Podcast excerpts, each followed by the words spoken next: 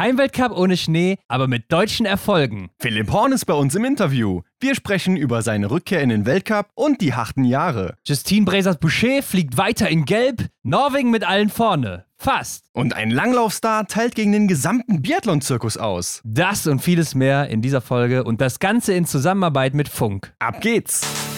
Biathlon. News, Fakten, Analysen und die Stars der Szene. Die Extrarunde mit Ron und Hendrik. Herzlich willkommen zu einer neuen Extra-Runde, Hendrik. Wir sind zurück am Montag, dem ersten Tag nach dem ersten Heimweltcup aus Deutschland, genauer gesagt aus Oberhof. Ganz genau, ich grüße dich. Oberhof hat eingeladen und das war ein tolles Programm, was wir da gesehen haben. Aber ich habe den Schnee vermisst, Ron. Hendrik, du sprichst mir aus der Seele. Also diese Drohnenbilder da teilweise, das sah doch schon wirklich sehr traurig aus, Ach, vor allen Dingen an den ersten Tagen. Es Mhm. hat geregnet. Das Einzige, was weiß war, zumindest so ein bisschen, war die Strecke.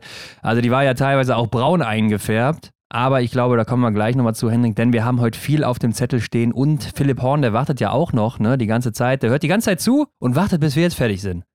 So viel Zeit nimmt er sich. Könnte man sich vorstellen, dass es so ist, ne? Aber ja, auf jeden Fall, den haben wir heute mit im Programm hier. Lass uns direkt beginnen. Was ging ab?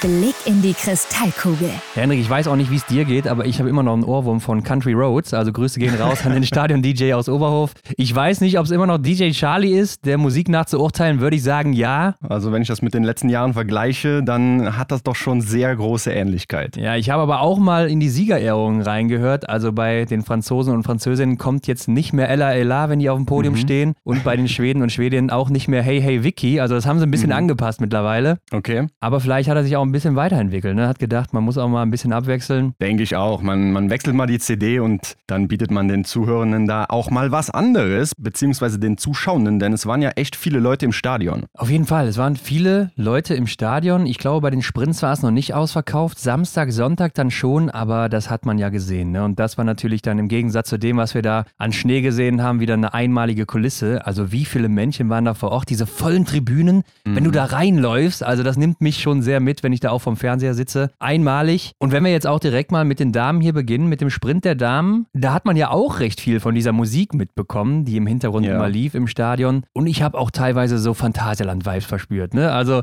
da war immer so ein Gedudel, wo ich gedacht habe, hier, ich laufe gerade durch Woodstown oder so. Wer schon mal da war, der hat das vielleicht auch mal mitbekommen. Also so ein bisschen Fantasy World, weißt du, was ich meine? Ja, ich weiß ganz genau, was du meinst. Und ja, es kam mir auch schon mal so, ich weiß gar nicht, wie man das beschreibt, aber so, ja, dieses, diese, so ein, so ein Errungenschaftsmelodie irgendwie hervor. Ne? Also da hat er auch wahrscheinlich so ein Fable für äh, der DJ da vor Ort. Es war auf jeden Fall sehr unterhaltsam. Fand ich auch und genauso unterhaltsam war auch dieses Rennen, denn wenn wir uns auch mal diese Abstände da angucken.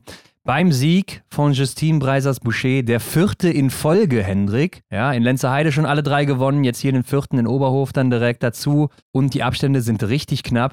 Dahinter ist nämlich auf Platz 2 Franzi Preuß, 4,4 Sekunden. Und auf der 3 4,6 Sekunden. Also das Hundertstel Glück oder Nee, es ist ja ein Zehntel Glück dann hier mal auf der Seite Genau. von Franzi Preuß. Und damit ein super spannender Sprint und ein Doppelpodest für Frankreich. Leider hat es für Franzi dann aber wieder ganz knapp nicht für den Sieg gereicht. Ja, nach dem ersten Schießen muss ich dir sagen, boah, da habe ich schon gedacht, boah, die Franzi, die macht das heute, ne? Ja, Geil, ja. endlich Platz 1 hier und Justine Bresas-Boucher, die habe ich schon voll abgeschrieben, ne? Die hat ja auch in der ersten Schießeinlage zwei Fehler gesetzt und da habe ich gedacht, na, die schreibe ich ab und dann wurde ich bestraft, ne? Dann kam die eben, für mich zumindest, aus dem Nichts wieder und gewinnt das Ding dann. Ja, also mir ging es echt genauso wie dir. Und es ist ja auch Wahnsinn. Guck dir nochmal das zweite Schießen an. Da ist Franzi ja Mhm. noch Erste.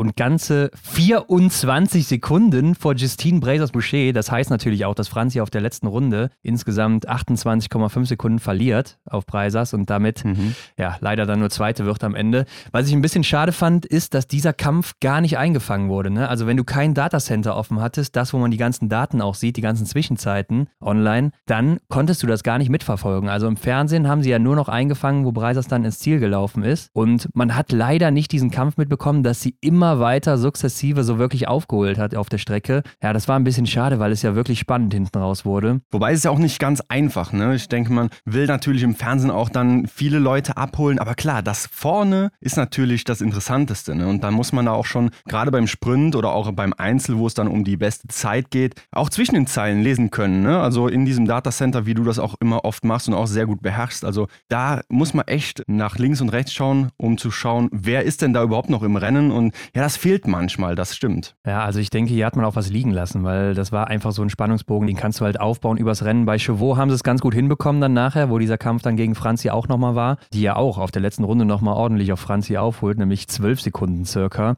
mhm. und es dann aber trotzdem ganz, ganz knapp ja nicht schafft. Ne? Also auf der Ziellinie dann diese 0,2 Sekunden, die sie dann noch dahinter ist. Da habe ich schon gedacht, es reicht, aber dann war es doch nicht so. Das ist ja immer so ein bisschen tückisch, ne? wenn da einer über die Ziellinie läuft. Man kann es nicht sofort deuten und dann sieht man unten die Zeiteinblendung erst. Aber ich finde auch in Oberhof ist es sehr interessant zu sehen, wenn die Athletinnen und Athleten dann hinten von der Zielkamera schon eingefangen werden, aber das Stück, was die dann noch zu absolvieren haben, ja, das ja. ist noch verdammt lang. Und dann denkt man, oh, das wird knapp und im Endeffekt sind es dann irgendwie sechs, sieben Sekunden äh, plus im Ziel. Also da darf man sich nicht täuschen lassen. Vor allen Dingen, wenn der Wind da geht. Ja, es ist eine sehr lange Gerade und der Wind, gerade als Gegenwind, das merkst du natürlich auf den Skiern auch und hält dich dann eben auch so ein bisschen zurück oder macht das Ganze nochmal schwieriger und dann ist es vielleicht nochmal ein Stückchen länger, als wenn dieser Wind nicht da wäre oder du vielleicht sogar Rückenwind hast. Also ja, ist eine ganz interessante Strecke, haben wir ja letzte Woche auch ausführlich drüber gesprochen noch in der vergangenen Folge in unserem Vorblick auf Oberhof. Und diese Strecke hatte es auch wieder in sich, aber Justine Brazers-Boucher ist einfach darüber geflogen, hatte ich das Gefühl. Also,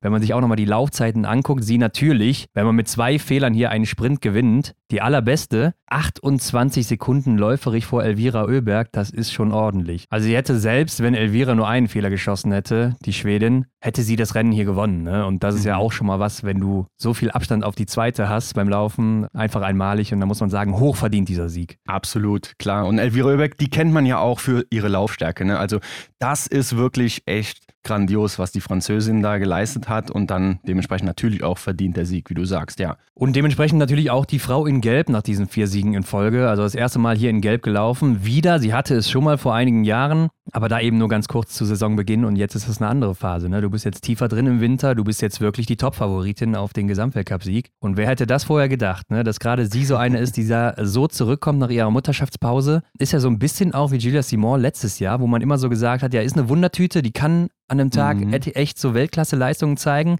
und am anderen Tag halt wieder ja irgendwo im Mittelfeld oder ganz weit hinten sein. Ja, und Justine Brazers-Boucher war ja auch immer so eine, gerade am Schießstand Probleme gehabt, läuferig immer top, aber jetzt hat sie das auch irgendwie hinbekommen und ja, einfach beeindruckend, die Französin momentan auf einer Welle unterwegs und wir haben ja auch schon mal gesagt, erinnert so ein bisschen an Tyrell Eckhoff 2020, 2021 und gerade mit diesen Serien ist das ja für mich auch gerade so die Top-Favoritin, Hendrik. Ja, es scheint so, als hätte sie irgendwie auch das Schießen nochmal auf ein neues Level gebracht für sich persönlich und ja, bei dieser Laufstärke, da muss dann irgendwas Krasses passieren, dass sie dann da nicht ganz oben steht. Und ich meine, zwei Fehler im Sprint ist eigentlich auch schon krass, ne? dass, dass man dann da eigentlich keine Chance mehr hat aufs Podium. Ja, vielleicht, aber der Sieg, der ist eigentlich weg, außer man heißt Johannes Dingesbö oder anscheinend jetzt Justine Bresas-Boucher. Also JBB und JTB, ne? Die Abkürzung ja. für Johannes Dingesbö und Justine Bresas-Boucher.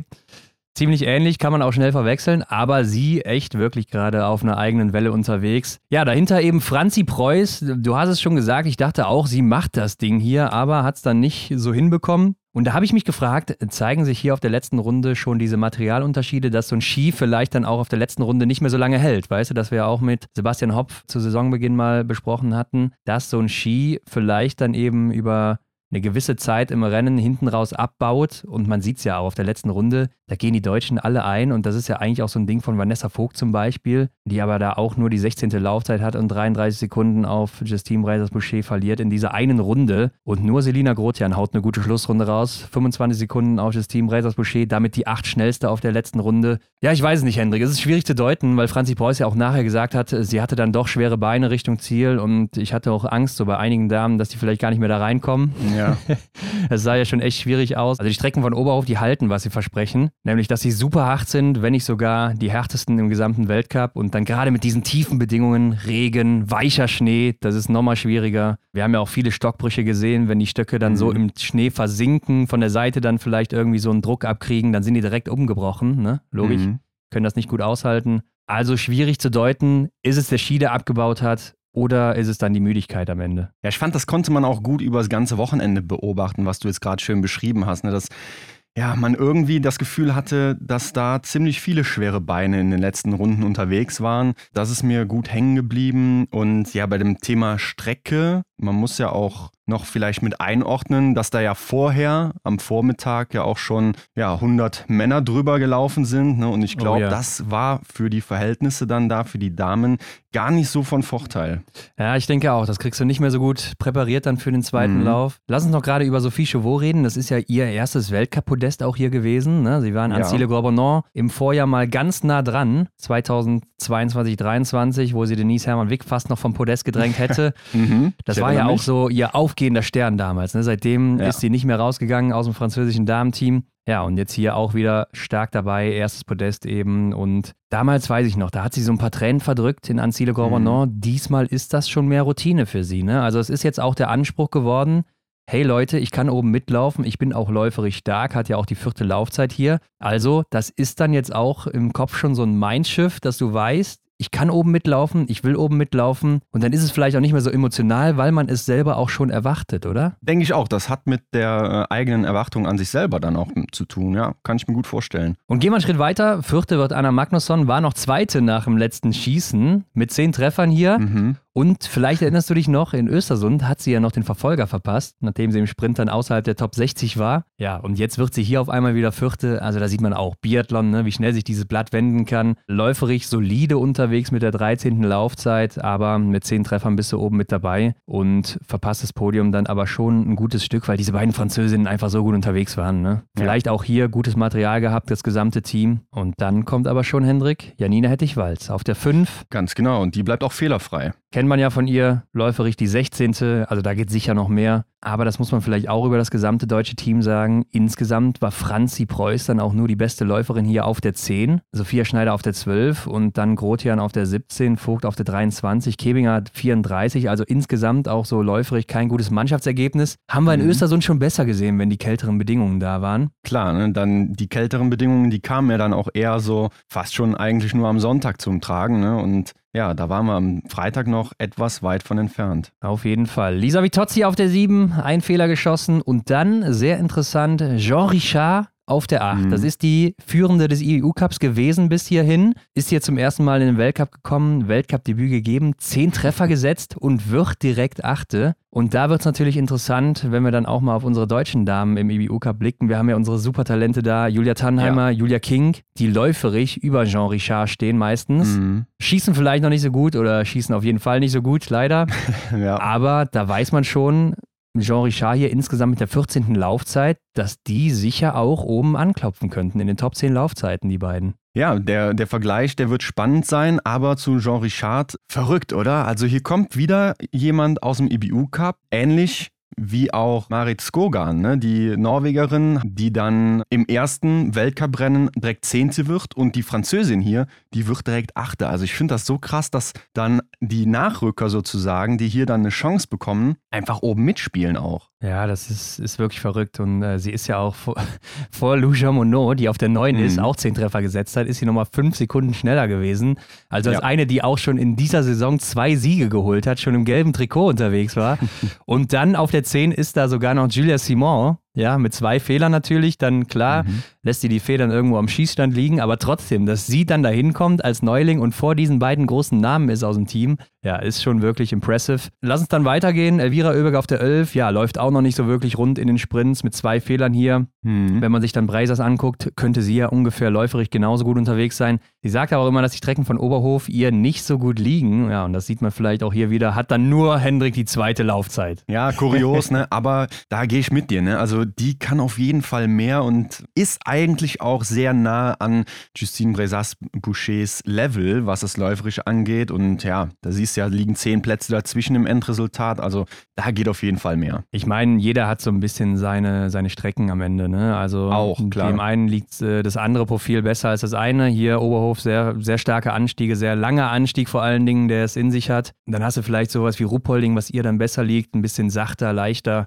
werden wir natürlich auch mal beobachten, wie dann in der nächsten Woche da die Zeiten sind zwischen den beiden. Genau, und eine Dame, die zu Hause ist in Oberhof, Vanessa Vogt, ist die nächste Deutsche hier, Rang 13, auch 10 Treffer gesetzt. Ja, und damit natürlich läuferig dann auch nicht so besonders gut unterwegs gewesen. Ne? 23. Mhm. Bei ihr auch mal auf die Range Times gucken, ja, 70. Also verliert auch viel Zeit am Schießstand damit von insgesamt 97 Starterinnen wieder so im letzten Drittel zu finden. Ne? Da ist einiges noch ja. rauszuholen. Sie kann es, aber irgendwie zeigt sie es halt nicht immer. Sophia Schneider auf der 15, ein Fehler geschossen. Ja, ist ja jetzt auch so das kleine Comeback gewesen, ne? Nach dieser längeren Krankheit. Ja. War wohl auch über Weihnachten wieder mal krank gewesen. Ist ja dann auch auf Schalke nicht gestartet, obwohl sie da eigentlich starten sollte. Dafür auch die zwölf Laufzeit finde ich noch ganz okay. Genau, da hätte ich jetzt dran angeknüpft. Also die zwölfte Laufzeit, die ist ja dann unter den Umständen, wo sie gerade dann herkommt, aus welcher Phase, ist das doch schon ähm, ein guter Einstand. Ja. Auf der 17 Ingrid Landmark-Tandrevold drei Fehler geschossen, also die zweite des Gesamtweltcups und läuferig die dritte gewesen. Also da läuft es weiterhin, ne? mhm. ne? gut auf der Strecke unterwegs, aber mit drei Fehlern gerade stehen. Ne? Das hatte sie in den letzten Wochen so ein bisschen ja. in den Griff gehabt und äh, jetzt ist es hier wieder so ausgebrochen, das, was sie schon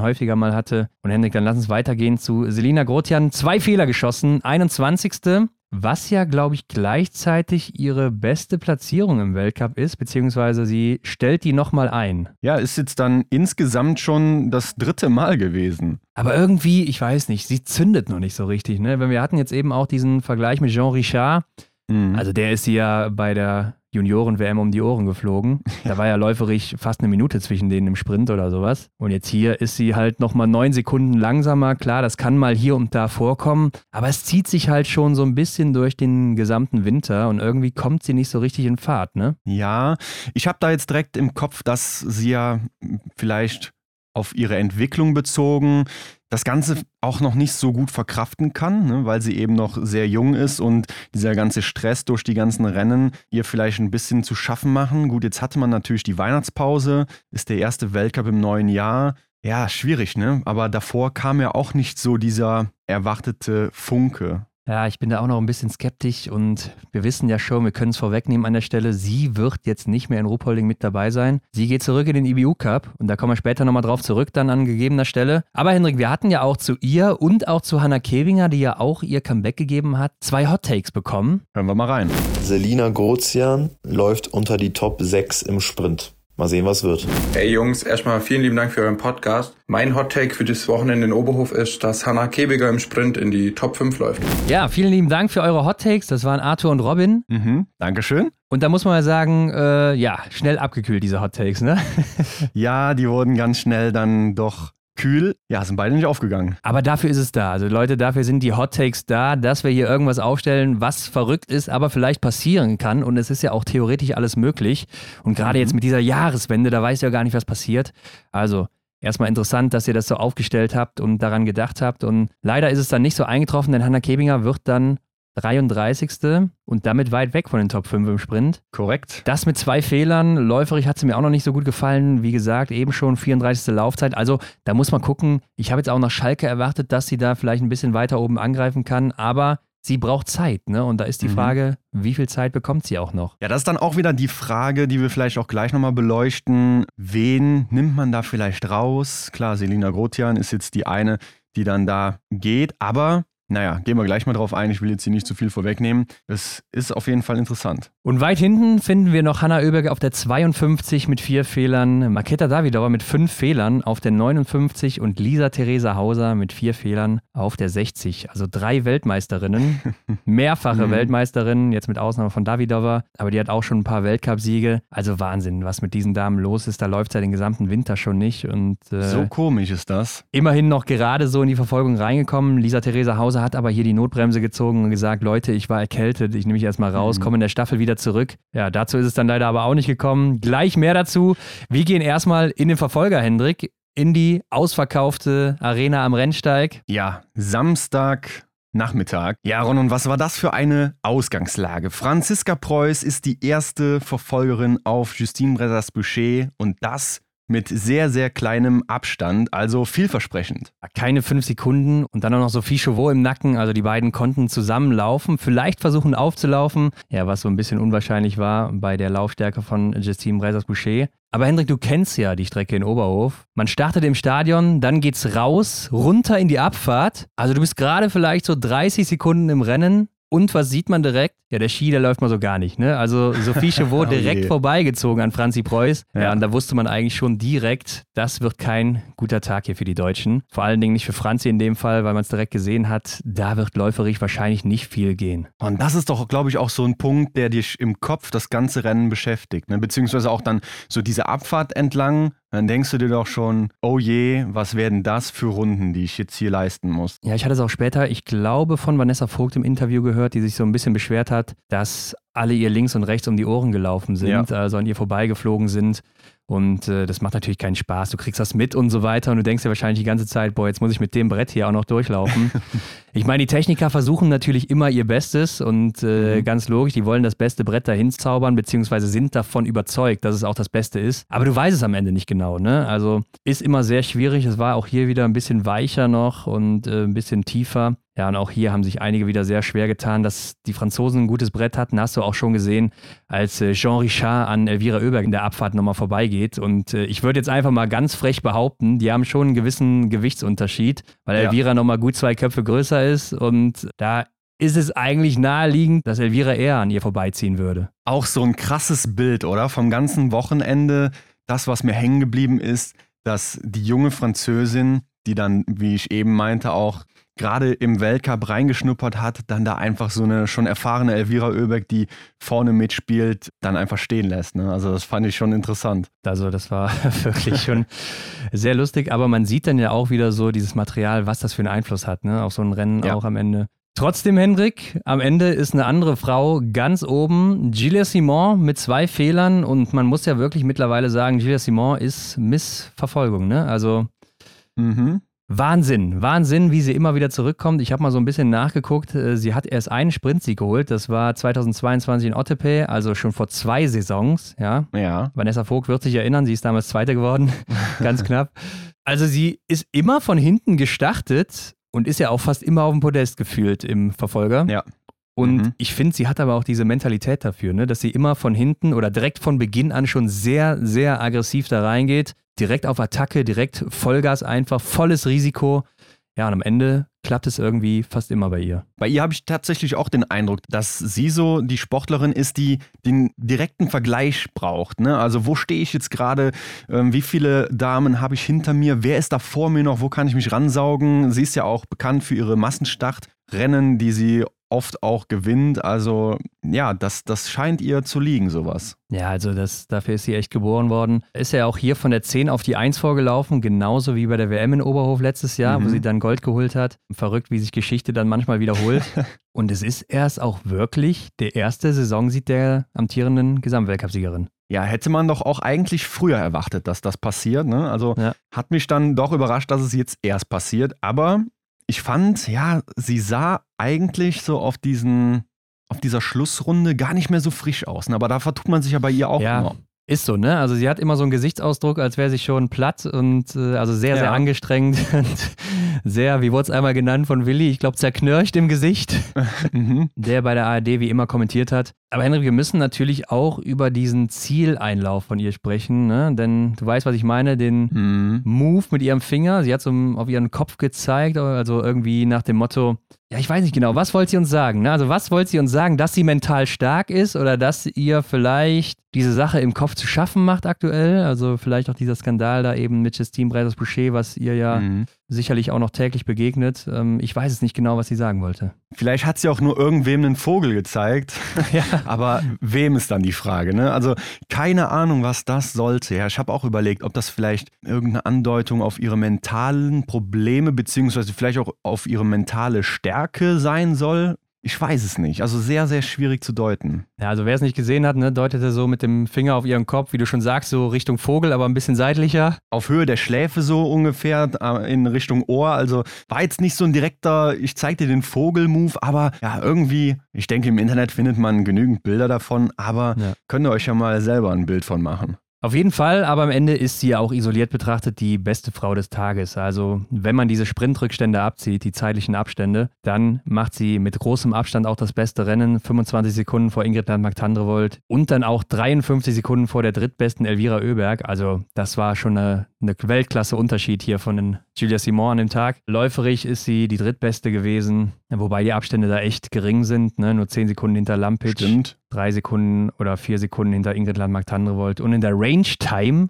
also Oh ja. am Schießstand, agiert sie ganze 13 Sekunden schneller als die zweite, also ist damit natürlich auch die schnellste. Mhm. Und das ist Lene Hecki groß. 13 Sekunden am Schießstand, das ist, also das ist eine Welt. Absolut, das kann man sich, glaube ich, gar nicht so sehr vorstellen, ne? weil man denkt, ja, die machen ja irgendwie alle das Gleiche da. Klar, die einen ein bisschen schneller, die anderen ein bisschen langsamer vielleicht, aber dass das im Endeffekt dann 13 Sekunden auch sind, aufs ganze Rennen gesehen, das ist natürlich ja auch rennentscheidend. Ne? Wobei sie natürlich auch auf der Loipe dann ziemlich gut unterwegs ist und da eigentlich mit, mit der Gesamtleistung glänzt. Ja, aber hier auch nochmal ins Schießen rein. Also wir hatten vier Schießeinlagen natürlich hier im Verfolger und sie ist dreimal die schnellste. Stehend einmal 17,6, dann einmal 18,1. Ja, viel schneller kann sie es, glaube ich, nicht machen. Sehr beeindruckend von ihr wieder dieser Sieg. Ähm, trotzdem schwingt bei mir auch immer diese, diese Sache halt im Hinterkopf mit, ne? dieser Kreditkartenbetrug, ähm, der immer noch läuft. Ich weiß nicht, ich finde es irgendwie komisch, dass sie dann immer, also klar, sie ist eine Top-Athletin und so, aber irgendwie, ja, ich kann es ihr irgendwie nicht so richtig gönnen. Weißt du, was ich meine?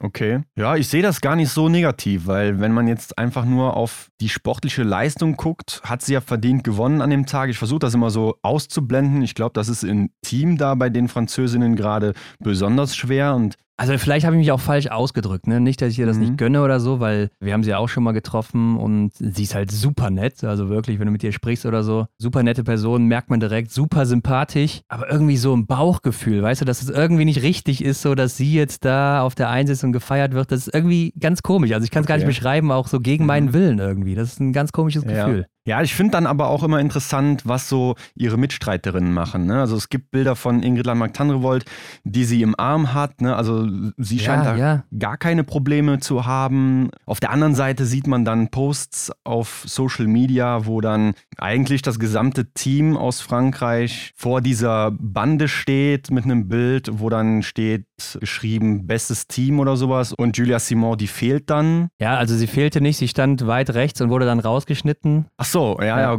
ja, aber- gut, es war dann wahrscheinlich aber auch irgendwo bewusst, trotzdem. würde ich jetzt mal so. Hätte man deuten. natürlich auch versuchen können, mit reinzunehmen oder ein anderes Bild nehmen, ne? Ja, ja, genau. Und dementsprechend gibt es halt diese zwei Lager, ne? Und ja, das, das ist interessant auf jeden Fall. Ja, wilde Sache. Auf jeden Fall wird Justine Brazers-Boucher dann Zweite und gibt ihr wieder eine Faust im Ziel. Also jetzt nicht ins Gesicht oder so, ne, sondern als Check. Gut, gut, dass du es anmerkst, ja. Also sie haben sich abgeklatscht und da zählt auf jeden Fall der sportliche Geist und da gratuliert man sich gegenseitig. Ja. Dritte dann eben Ingrid Landmark-Tandrevold, die das ja wirklich mit einer krassen Schlussrunde nochmal hinbiegt. Also was Mhm. haben wir da auch nochmal gesehen, ja? Ähm, erst Elvira Oeberg, die dann nochmal richtig anzieht und also ich habe gedacht, was macht die da gerade? Die lässt da alle stehen, als wären das Kinder. Mhm. Und dann kommt aber Ingrid irgendwie nochmal zurück auf der Schlussrunde. Also das hätte ich nicht mehr für möglich gehalten. Ich habe gedacht, Elvira zieht da jetzt locker vorbei, holt sich vielleicht noch vorne irgendwen. Mhm. Aber die ist ja dann irgendwie komplett blau gegangen anscheinend. Hat mich auch beeindruckt. Also, ja, diese Aktion, die du schön beschrieben hast, deswegen habe ich auch gedacht, Elvira, die macht das, ne? Aber Ingrid Landmark-Tandrevold, die ist mittlerweile eine Kandidatin, die auch ja, sich richtig ranarbeiten kann ne? und dann auch noch bis zum Ende durchzieht. Ne? Und das ist, glaube ich, was, was äh, ein Champion ausmacht im Endeffekt. Ja, also ist schon wirklich krass. Und das war ja auch im Mhm. Massenstart bei der WM in Oberhof so, wo sie auch noch äh, Silber sich da sichert auf der Ja. Schlussrunde. Das war ja ähnlich wie hier. Und ich habe auch mal nachgeguckt, Oberhof liegt ja auch anscheinend, also in den letzten drei Jahren immer außer einmal in den Top 10 Laufzeiten gewesen und diesmal sogar immer mindestens in den Top 5 und bei der WM Mhm. auch. Sie ist da echt äh, eine Bank, was Oberhof angeht. Äh, hatte auch mal einen kleinen Kollaps hier, ne? Also im Sprint ist sie mal Ja. zusammengebrochen, da war sie auch gut unterwegs. Sie hat ja schon mal so, ich glaube, ein Herzkammerflimmern oder sowas, ne? Mhm, sowas muss, muss da gewesen sein, ja. da hat sie dann so Probleme mit, weshalb sie ja schon zwei, drei Mal oder so ja dann liegen geblieben ist oder nicht mehr weitermachen konnte und das Rennen auch abbrechen musste oder ins Ziel getaumelt ist. Also Olympia Verfolgung 2022, Auch. wissen wir ja auch Mhm. noch, wo sie auf Medaillenkurs war. Sehr, sehr bitter gewesen für sie damals. Deshalb auch schön zu sehen, dass sie das jetzt hier wieder so durchziehen kann. Ja, und Elvira Überg bleibt dann eben nur der vierte Platz auf Rang 5, Lou Jean Monod. Also auch was für Namen hier oben wieder, ne? Diese fünf Starken, die man auch so kennt. Dahinter Caroline Offigstadt-Knotten, Franzi Preuß auch wieder auf der 7. Ist ja bisher noch keinmal schlechter gewesen als Platz 7. Ja, also auch einfach eine Wahnsinnsleistung. Ja, muss man sich auch mal überlegen, was das heißt auch. Ne? Also diese Konstanz, das natürlich viele Punkte im Gesamtweltcup wert, schauen wir uns gleich an. Ja, und auch bei Lisa Vitozzi auf der 8 hatte ich so das Gefühl, die kam nicht so wirklich weg vom Fleck. Also auch wahrscheinlich nicht so gutes Material gehabt. Läuferig Mhm. 15. ist dann auch schwierig, ne? wenn du vielleicht auch als Team insgesamt nicht so gute Ski hinzaubern kannst über eine, ja, einen großen Teil der Saison. Dann wird es schwierig, oben mitzumischen, aber trotzdem auch immer irgendwo vorne zu finden. Ja. Also ich würde auch sagen, sie und Franzi Preuß, das sind so die beiden konstantesten, die wenig Ausrutsche haben momentan, bis gar keinen Mhm. so wirklich. Jean Richard von der 8 auf die 9 zurückgefallen. Weiter ein starkes Ergebnis. Äh, Kann ich mir nur schwer vorstellen, dass sie jetzt hier zum letzten Mal in diesem Winter gesehen wurde im Weltcup. Ja, Und dann auf der 10 Lena Hecki Groß. Ne? Die macht auch ein gutes Rennen. Insgesamt das sechstbeste, wenn man die Sprintrückstände abzieht. Sehr stark. Und Janina Hettich-Walz, die fällt leider ein bisschen zurück von der 5 auf die 11 mit zwei Fehlern. Ja, auch hier wieder läuferig 28.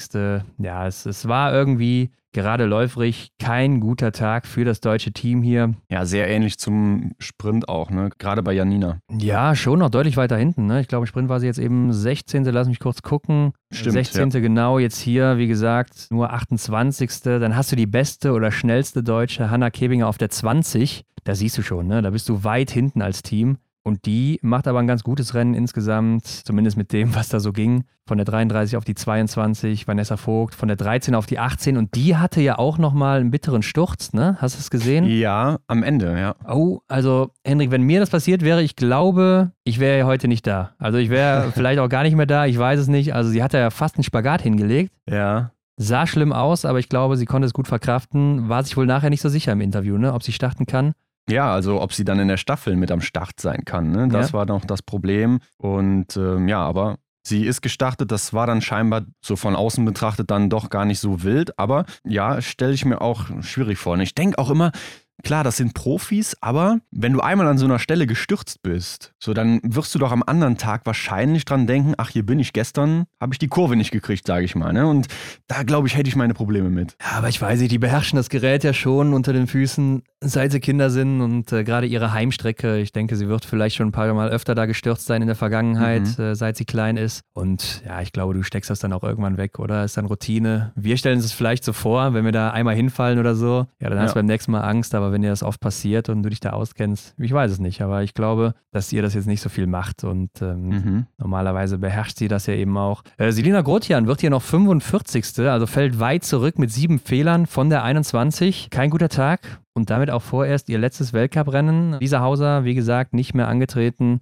Und die wollte dann ja eben in der Staffel weitermachen, Hendrik. Korrekt. Aber die Österreicherinnen, die wurden schon bei der dritten Läuferin dann überrundet. Und damit hat Lisa Hauser hier kein Rennen mehr gemacht, denn sie wäre Schlussläuferin gewesen. Denn wer es nicht weiß, wenn man überrundet wird, dann muss man das Rennen sofort beenden. echt komisch, dass es tatsächlich die Österreicherin getroffen hat. Also normalerweise schwimmen die ja dann auch mit um Platz 5 oder so. Ne? Und Ja. dass sie jetzt so weit abgeschlagen waren, das hat mich doch echt überrascht an dem Wochenende. Aber auch irgendwie so ein Sinnbild für die Österreicherinnen, weil ja, irgendwie Ja. läuft den ganzen Winter noch nicht so wirklich. Anna Gantler noch hinter den Erwartungen, Lisa Hauser sowieso, da müssen wir nicht drüber reden. Ne? Also da, da geht ja so gar nichts aus ihrer Sicht. Ich bin mal gespannt, ob sie das nochmal rumdrehen kann oder ob sie vielleicht auch früher einen Cut setzt oder so in der Saison, weil Hm. ich denke, im Weltcup ist nicht mehr viel zu holen. Äh, momentan wäre sie ja nicht mal im Massenstart dabei oder so. Ja. Ah, du sprichst sogar davon, dass sie dann ähnlich wie Franziska Preuß letzte Saison dann einfach rausgeht, äh, sich die Zeit nimmt und äh, wieder aufbaut für den nächsten Winter. Ja, man muss mal gucken, wie es jetzt weitergeht, aber wenn die WM vielleicht auch nicht läuft, dann wird sie danach Ja. vielleicht sagen, ciao. Aber sie ja Mhm. eigentlich eine, die alles mitnimmt, ne? Also sie ist eine, Ja. die in den letzten Jahren, ich glaube, fast kein Rennen verpasst hat. Ja, sie war oft in der Vergangenheit auch diejenige, die wirklich viele, beziehungsweise in ein, zwei Saisonen tatsächlich auch dann alle Rennen ge gelaufen ist. Ja, also inklusive Staffeln wirklich, Mixstaffeln, ja. äh, alles mitgenommen, bei den WMs auch immer alles mitgenommen. Ja, mal sehen, wie das weitergeht. Sieht aktuell nicht so gut aus da bei den Österreicherinnen. Dunja Storz mhm. ja auch weit hinter den Erwartungen momentan. War ja sogar teilweise im IBU-Cup unterwegs. Aber gut, was hier wenigstens zurück war an diesem Staffeltag, Hendrik, das war die Winteratmosphäre. Also wenn man die Bilder ja. gesehen hat, ne, es war wieder so ein bisschen Schnee über den Bäumen, das sah schon wieder ganz anders aus und da kriegst du doch direkt wieder so ein anderes Feeling. Also bei mir ist es zumindest so, ich weiß nicht, wie es bei dir ist. Doch, gebe ich dir recht. Also an diesem Sonntag, da hatte ich dann auch das Gefühl, ja, so langsam ist da wieder der Winter. Obwohl jetzt auch nicht so viel Schnee gefallen ist da. Ne? Man sah immer noch gut, dass der Schnee grauer war als der auf der Loipe eben. Aber da kam doch ein bisschen bessere Stimmung auf wie zuvor. Ja, und besser wäre es natürlich noch gewesen, wenn die deutschen Damen hier auch dann einen Sieg oder zumindest ein Podium geholt hätten. Dazu mhm. ist es leider nicht gekommen. Ja, die Französinnen, die gewinnen hier, Hendrik. Und damit ist das ja jetzt schon der sechste französische Damensieg in Folge. Viermal hintereinander Justine Brazers-Boucher, mhm. dann Julia Simon und jetzt dann noch die Staffel der Damen. Also, es läuft hier. Ja, die machen einiges richtig. Ne? Ja, im Gegensatz zu den Männern kann man schon mal hier sagen an der Stelle. ja, guter Vergleich, ja. Die Norwegerinnen damit auch oder generell in einer Staffel zum ersten Mal Norwegen nicht auf Platz 1 hier, werden aber Zweite, also auch wieder sehr mhm. stark, wo man auch vorher noch gedacht hat, ja, ist vielleicht so ein B-Team, was so ja, überhaupt nicht mitspielen kann. Ja, das muss ich erst finden, hat man immer gedacht, ne? Hat sich sehr gut gefunden und hier wieder Zweite geworden. Und es war ja auch nochmal knapp. Also Ingrid Landmark-Tandrevold, die hätte die Chance vielleicht noch gehabt, aber ja, die Runde vielleicht auch ein bisschen kurz gewesen dann für sie. Und auf der 3 dann die favorisierten Schwedinnen aus meiner Sicht, obwohl die Französinnen waren an dem Wochenende schon hier die Nummer 1, ne, wenn man sich auch die Ergebnisse ja. zuvor anguckt. Aber Schweden natürlich immer so, gerade bei den Damen ein Team, das musst du irgendwo in den Top 3 platzieren, wenn nicht sogar immer auf die 1 oder 2 oder sowas. Mhm. Äh, ist einfach super stark mit den beiden Öbergs und dann den anderen Damen, die ja auch irgendwo immer oben mitmischen. Genau, also ist immer ein guter Tipp, die weit vorne zu platzieren. Eigentlich ja auch die deutschen Damen, ne? Aber ja, die finden wir hier erst auf Platz 5. Vorher haben wir noch Italien mit drei Strafrunden. Jetzt können wir mit den Strafrunden langsam anfangen. Äh, die Schweden haben sich eine eingefahren. Ja. Italien, wie ich sagte, drei mit elf Nachladern. Ja, und das deutsche Team auf Platz 5, drei Strafrunden und 15 Nachlader. Ja, es war auch insgesamt wieder so eine durchwachsene Leistung. Ne? Und Sophia Schneider, muss man sagen, dann leider auch hier mit einem ja, katastrophalen Rennen wirklich, mit den mhm. Nachladern, mhm. beziehungsweise der Strafrunde dann ja sogar und macht auch auf ihrer Position dann das schlechteste Rennen. 2 Minuten 18 auf Lisa Vitozzi verliert sie da. Und damit warst du natürlich raus so aus dem, aus dem Geschehen. Ja. Ich weiß nicht, was Franzi da am Ende noch wirklich reingelegt hat. Musste ja auch nochmal in die Strafrunde, beziehungsweise zweimal sogar. Aber es war natürlich auch nicht mehr viel drin am Ende. Und das war leider auch schade. Also es war schon relativ früh klar. Ich würde mal so sagen, ja, an Position 3, dass sich da vorne nicht mehr viel tut, außer da kommt jetzt nochmal irgendwas ganz Wildes. Ne? Und das ist eigentlich unwahrscheinlich bei so Namen wie Julia Simon, Ingrid Landmark-Tandrevold und dann auch mhm. Elvira Oeberg. Ja, sehe ich ähnlich. Also ich hatte auch gedacht, Sophie Chauveau, die Starterin für Frankreich, die hat dann hin und wieder mal das Ganze ein bisschen spannender gemacht, eine stehen drei Nachlader gebraucht und ja, Simon, die war ja dann auch nicht wirklich äh, überzeugend ja. in den Schießeinlagen, aber im Endeffekt ist nichts angebrannt, ne? Ja, aber man hatte auch viele, die hier gestruggelt haben wieder, ne? Hanna Oeberg ja, ja, auch so, also die ist ja irgendwie auch immer noch weiter komplett von der Rolle, auch gerade in den Staffeln immer mal wieder diese Aussetzer, wo sich Strafrunden schießt, so ein großer Name. Ähm, ich weiß auch nicht, ob man eine Sophie Chauveau auf die drei setzen muss, wenn man davon ausgehen kann, dass sie dann nach der zweiten Position nach Justine Brazers-Boucher wahrscheinlich auf der Eins läuft alleine oder so. Da würde ich eher sagen, sie ist eine starke Läuferin, setzt sie doch auf die Eins, dann macht die ihr eigenes Rennen, kann vielleicht vorne weglaufen, auf der letzten Runde nochmal Gas geben und äh, kann dann einen kleinen Vorsprung rauslaufen und die anderen mhm. sind ein mhm. bisschen routinierter und können das runterlaufen. Also wäre jetzt meine Devise gewesen.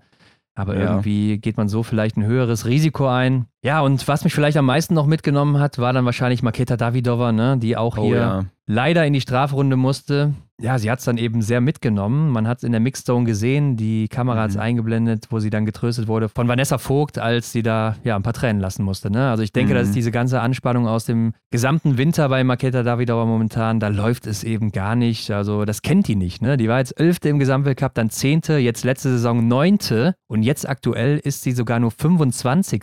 Eine eine, die halt vorne wirklich mitspielen will, mitspielen kann. Ne? Einzelweltmeisterin, drei Weltcupsiege insgesamt, elf Podestplätze schon. Ja, und dann ist jetzt in diesem Winter die beste Platzierung ein neunter Platz in der Verfolgung von Lenzer Heide. Ich habe mal nachgeguckt, die Trefferquote von 87% auf 79% runter. Ne? Da sieht man schon, mhm. woran es so ein bisschen liegt. Laufen ist nämlich ähnlich, aber wenn man sich das genauer anguckt, dann ist das Laufen auch in den Sprintrennen nicht mehr so stark. Und das ist ja schon sehr wichtig, damit man sich vorne platziert, auch für die Verfolgung und so weiter. Also bei der Tschechin läuft es gar nicht und die hat jetzt ein Großevent in Novo Mesto zu Hause mit der Heim-WM vor der Tür. Und da willst du natürlich abliefern. Ich glaube, der Druck, der muss unheimlich groß sein, weil auch die gesamte Nation von ihr natürlich am meisten erwartet. Klar, hast du gut zusammengefasst. Also mit ihr muss man eigentlich rechnen, kann man aber jetzt nicht. Und ich hatte ja auch immer gedacht, ja, gut, Vielleicht bereitet sie sich einfach nur speziell auf die Heim-WM vor. Sie will da Medaillen abräumen. Sie will zeigen, was sie kann und da Eindruck hinterlassen zu Hause. Aber ja, ich glaube, das kann man jetzt gar nicht mehr so auf diese Vorbereitungsphase schieben. Ne? Also, das ist jetzt eher schon ein Problem, was sie hat. Ne? Das hat jetzt nichts mehr mit dem Trainingsstand zu tun, weil sie sich so spezialisiert auf diesen einen Höhepunkt, sondern das muss irgendwas anderes sein. Also ich weiß auch nicht, was da los ist. Ich meine, das gesamte Team ist ja auch so ein bisschen am Struggle. Ne? Letztes Jahr in ja. Oberhof auch noch sehr gut gewesen bei der WM, teilweise in den Staffeln da vorne mitgemischt. Ansonsten ist mir noch aufgefallen, dass äh, als Gilles Simon ins Ziel kommt, sie erstmal niemand umarmt. Also vielleicht auch wieder so ein Take, was wir eben noch mhm. hatten, ne? Ja. zu diesem Vorfall. Aber ich habe gesehen, sie haben miteinander geredet, beziehungsweise Justine Bresers-Boucher hat was zu ihr gesagt. Äh, ähm, als sie da im Ziel stand. Weil es wird ja auch immer gesagt, dass sie nicht mehr miteinander reden. Hat sich vielleicht auch wieder ein bisschen geändert mittlerweile. Ja, ich könnte mir vorstellen, dass man da sehr, sehr vorsichtig ist, ne, wie man miteinander spricht oder was man miteinander ja. spricht. Aber klar, so übers Rennen oder so, denke ich mal, kann man sich ja schon austauschen, wenn es gerade auch um die Mannschaftsleistung geht. Ja, aber sie hätte natürlich auch einfach ruhig sein können an der Stelle. Also Justine mhm. Brazers Boucher und das so auf sich wirken lassen in dem Moment hätte keiner bemerkt oder wie auch immer. Bei Gilles Simon ist mir aber auch aufgefallen, hast du mal ihren Abzug gesehen? Also der sieht ja richtig kurios aus. Der sieht aus wie so ein kleiner umgedrehter Hammer mit so einer Spitze. Mhm, ja. Also, dass der Finger wirklich auf so einer kleinen Spitze dann ist, weißt du? Ja, das habe ich auch, wo, wo habe ich das denn schon mal gesehen? Irgendwo habe ich das schon mal gesehen. Das wurde auch schon mal erklärt, glaube ich. Ja, also das ist sicher auch jetzt äh, nichts mhm. Neues oder Besonderes. Das kennt man sicher ja. in der Szene oder so als Athlet. Aber äh, fand ich interessant, das mal zu sehen. Das konnte man, glaube ich, im Liegenschießen ganz gut beobachten. Ich könnte mir vorstellen, durch diese Spitze hast du sicherlich ein anderes Gefühl oder der, das geht tiefer in den Finger rein oder so, ne? Kann man sich ja vorstellen. Du bekommst vielleicht auch schon so eine Art Schmerzfeedback, ne? Damit ja, du weißt, so, ah, ja. wo bin ich jetzt gerade, ne? Wie weit muss ich noch ziehen, damit es so weh tut wie sonst, ne? Also könnte vielleicht was sein, ja. Ja, wem Spaß macht, auf jeden Fall. Ja, am Ende ist es dann aber hier nur der fünfte Platz gewesen für die Deutschen. Ähm, mhm. Ja, schade vor heimlicher Kulisse, will man natürlich den Sieg holen, wenn nicht sogar ein Podest. Also das wäre sicher die halbe Miete gewesen, um hier noch einen versöhnlichen Abschied zu haben. Und damit, Henrik, lass uns doch mal rübergehen zu den Herren, beziehungsweise, ja, wir müssen den Philipp mal reinlassen, ne? Ja, ich denke auch, der Sieg vor heimischem Publikum, das ist eine wunderbare Überleitung. Aber erst hören wir uns an, was uns Philipp so zu erzählen hat. Auf die Runde. Hallo Philipp. Hallo, ich grüße euch. Philipp, wir sprechen jetzt heute am 1.1. Das heißt ja, Silvester liegt hinter uns. Für die meisten ja so ein Tag, ne, wo man lange wach ist, viel isst, eventuell ein bisschen was trinkt und man ist vielleicht noch gar nicht wach um diese Uhrzeit jetzt, um 13 Uhr. Was hast du denn an Silvester gemacht? Ja, also das Thema hatte ich jetzt gestern erst mit meiner Familie. Das ist für uns halt immer so ein Tag. Das ist nicht die Riesenparty bei uns. Also ich habe wirklich ganz entspannt den Abend mit meiner Frau verbracht. War gestern noch bei meiner Familie kurz, bei meinen Eltern. Ich habe heute Morgen schon Langlauf geguckt und habe mir so gedacht, naja, es, es kann einen auch noch schlechter treffen. Also ich habe mir schon gedacht, gut, wir haben jetzt am Donnerstag Rennen. Ich brauche jetzt keine fette Party machen. Aber Langlauf hatte halt heute Morgen um 10 schon wieder Start, wo ich mir gedacht habe, boah, die armen Schweine, das ist schon hart. Ich glaube nicht, dass die bis Mitternacht äh, wach geblieben sind dann. Ja, dafür haben die ein paar paar mehr Zuschauer dann heute, ne, weil jeder zu Hause ist. Aber bist du denn eigentlich so ein Athlet, der auch so auf seinen Biorhythmus achtet? Also das heißt, zu jeder Zeit oder immer gleich aufsteht, schlafen geht, isst und trainiert und so weiter? Ja, ich würde sagen, ich bin da jetzt nicht super penibel, aber natürlich äh, versucht man da schon irgendwie seinen Rhythmus beizubehalten. Also ich, ich werde jetzt nicht eine Nacht um zwei ins Bett gehen und die nächste Nacht um zehn irgendwie. Ja. Ich glaube, das ist so ein bisschen auch als Profisportler, wenn man das wirklich lebt. Du denkst einfach in jeder Lebenssituation wenn es nur unterbewusst ist, denkst du halt irgendwie dran, wie könnte das meine Leistungsfähigkeit beeinflussen. Ja, genau. Manchmal würde ich mir wünschen, dass es nicht so ist, aber ich glaube halt, das, das ist einfach so, das wird äh, immer so sein und da bin ich auch ehrlich, da freue ich mich auch mal drauf nach der Karriere irgendwann, wenn man einfach mal sagen kann, völlig egal, ob ich jetzt heute Nacht nur zwei Stunden geschlafen habe, ich werde morgen trotzdem irgendwie arbeiten können. Und bei uns ist es eher so, ja, wenn ich jetzt zwei Stunden heute Nacht schlafe, dann wird das Training morgen absolut schlecht laufen und keine gute Qualität haben. Deswegen mache ich es lieber nicht. Also das, das spielt irgendwie immer mit so ein bisschen rein. Aber ich glaube, so mit deiner Perspektive so ins Jahr zu starten, ich glaube, da kann man dann auch an diesem Silvester jetzt auch mal einen kleinen Kompromiss machen. Denn heute Morgen kam ja die offizielle Meldung, dass du in Oberhof weiter mit im Weltcup dabei bist. Und ja, wir gehen jetzt einfach mal davon aus, dass du ja davon auch noch gar nicht so lange weißt, vielleicht erst seit ein paar Tagen, aber kurier uns gerne.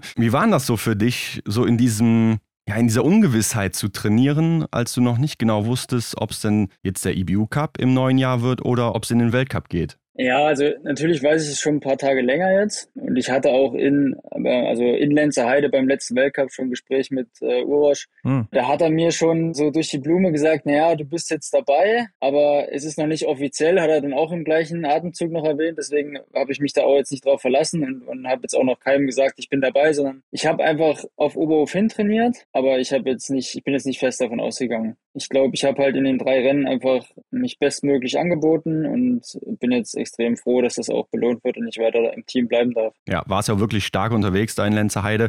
Und ich denke, so als Biathlet ist es ja auch sicher wichtig, diesen Flow mitzunehmen, den du ja dann auf jeden Fall in der Schweiz auch hattest. Wie schafft man das denn dann, das ins neue Jahr mitzunehmen? Ja, also ich war ja über Weihnachten nicht zu Hause. Ich bin nach Livigno gefahren, habe dort ein Trainingslager gemacht in der Höhe ich glaube, es war absolut die richtige Entscheidung, weil das Wetter hier in Oberhof nicht gut war. Wir hatten keine guten Trainingsbedingungen hier zu Hause. Ich hätte wirklich alles in der Skihalle machen müssen. Und gerade so diese Phase zwischen Weihnachten und Neujahr, da muss einfach nochmal ein bisschen Grundlagenausdauer trainiert werden. Das ist extrem wichtig, meiner Meinung nach, für den Rest der Saison. Und das wollte ich einfach nicht in der Skihalle, weil es dann einfach auch mental irgendwann hart ist, wenn man dann wirklich in der Woche ja über 20 Stunden trainieren möchte und alles in der Skihalle, das, das ja, das macht einen kaputt und da hatten wir einfach keinen Spaß. Und dann haben wir gesagt, okay, wir nutzen die Zeit, fahren nach Livigno, haben dort auch noch den Höheneffekt gleichzeitig dabei. Und es war absolut die richtige Entscheidung. Also wir hatten Top-Trainingsbedingungen, das Wetter war super, auch echt coole Gesellschaft. Also es waren sehr, sehr viele Athleten dort, sowohl Langlauf als auch Biathlon. Es wurde nicht langweilig und ich bin echt froh, dass wir dort waren. Ja, mit dem guten Training im Rücken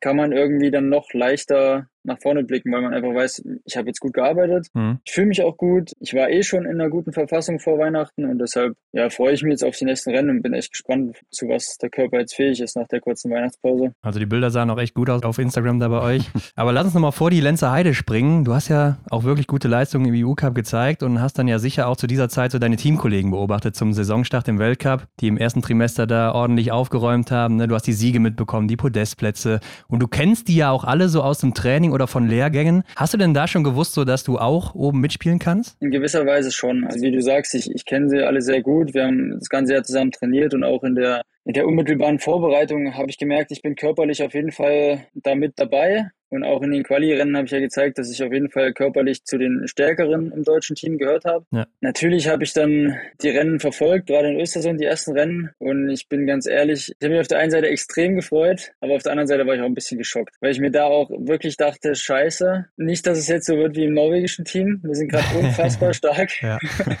und es sind halt einfach sechs extrem starke Männer jetzt am Start. Da habe ich so ein bisschen Angst gehabt, dass die Tür halt wirklich einfach zugeht und dass du, egal was du für Leistung bringst in die Biocup, keine Chance bekommen wirst. Ich habe dann einfach natürlich versucht, irgendwie bei mir zu bleiben. Ich habe mich gut gefühlt, das Schießen hat geklappt und dann wollte ich einfach zeigen, dass ich konstant gute Leistung bringen kann. Und ich glaube, das habe ich ganz gut hinbekommen, auch im Video Cup. Ja, ich glaube, das wird mich ja auch nochmal mehr frustrieren, ne? wenn ich dann so sehe, diese guten Leistungen von den Jungs und ich weiß, ich kann da auch mithalten, aber ich kann einfach nicht in diesen Weltcup. Also wie gehst du damit um, wenn du in so einer Situation bist? Ja, also ich, ich bin ja jetzt schon einige Jahre immer zwischen Weltcup und Video Cup hin und her gependelt. Ja. Und ja, ich glaube, ich weiß so ein bisschen langsam, wie es läuft und habe mich da auch ein bisschen dran gewöhnt. Man braucht auch einfach ein Quäntchen Glück, da muss man ehrlich sein. Also ohne das geht's nicht. Und es war auch schon schon oft in meiner Karriere so, dass ich gute Leistungen im Review Cup gezeigt habe und dann aber in den Weltcup kam und mich gefragt habe, wo ist die Form von letzter Woche? Also wo man dann einfach ein paar Tage später dicke Beine dran hat und überhaupt nicht weiß, was jetzt los ist. Und deshalb, ja, ich, ich habe mich da jetzt nicht groß verrückt gemacht. Ich habe mich einfach gefreut, dass es gerade gut läuft. Habe versucht, das beste Biathlon zu zeigen, was ich gerade drauf habe. Und über den Rest habe ich mir ehrlich gesagt erstmal nicht zu viel Gedanken gemacht. Aber Philipp, ich will noch auf eine Situation im Sprint eingehen, nämlich beim Zieleinlauf in Lenzerheide. Da habe ich beobachtet, da hast du direkt die Faust hochgerissen. Ne? Und das Ja, obwohl du schon so eine, so eine frühe Startnummer hattest. Aber du warst ja dann anscheinend zuversichtlich. Aber für was standen diese Faust? Also zum einen wusste ich natürlich, dass äh, so ein paar Gradmesser schon vor mir unterwegs waren, gerade das Durla. Und ich habe auch auf der Strecke schon zugerufen bekommen, dass er 0-0 geschossen hat und ich halt mit einer quasi gegen ihn kämpfe. Und dann wusste ich halt, ich bin wenige Sekunden hinter ihm, komme ins Ziel und sehe dann halt die Eins aufblinken und dachte mir einfach nur, cool, ich habe ihn noch bekommen. Das war eigentlich so im, im ersten Moment halt die Faust. Aber natürlich wusste ich zu dem Zeitpunkt auch, es kann kein schlechtes Rennen mehr werden. Also wenn ich einen Stola mit 0-0 geschlagen habe, zu dem Punkt dachte ich, ich habe ihn geschlagen, ich war dann zeitgleich, da dachte ich, okay, es ist auf jeden Fall ein richtig cooles Rennen, richtig gut geworden und da war ich auch einfach schon, schon froh drum. Das war dann sozusagen dein Comeback im Weltcup, aber es gab ja auch eben Gründe, dass du in der Zeit vorher nur im EBU Cup starten durftest. Äh, du hast ja dann zweimal hintereinander in der Vergangenheit die Weltcup-Quali im November verpasst und ähm, das war ja auch schon echt kurios, ne? denn im Sommer 2022, da drehst du ja richtig auf, ne? wirst im Sommer Weltmeister, bei der deutschen Meisterschaft räumst du ab und äh, warst ja auch läuferisch vor allem super stark unterwegs und vielleicht warst du für viele auch schon so der beste Deutsche zu diesem Zeitpunkt. Philipp, weißt du, was passiert ist, dass du das einfach nicht in den Winter mitnehmen konntest? Ja, das ist eine gute Frage. Also ich meine, wir denken jetzt schon einen Sommer weiter zurück. Also wir reden jetzt vom Sommer jetzt vorletzten Jahres. Ich glaube einfach, dass wir da vielleicht in, im Trainingsaufbau ein, zwei Fehler gemacht haben, die wir dieses Jahr nicht gemacht haben. Dass ich einfach schon zu früh, zu intensiv trainiert habe, einfach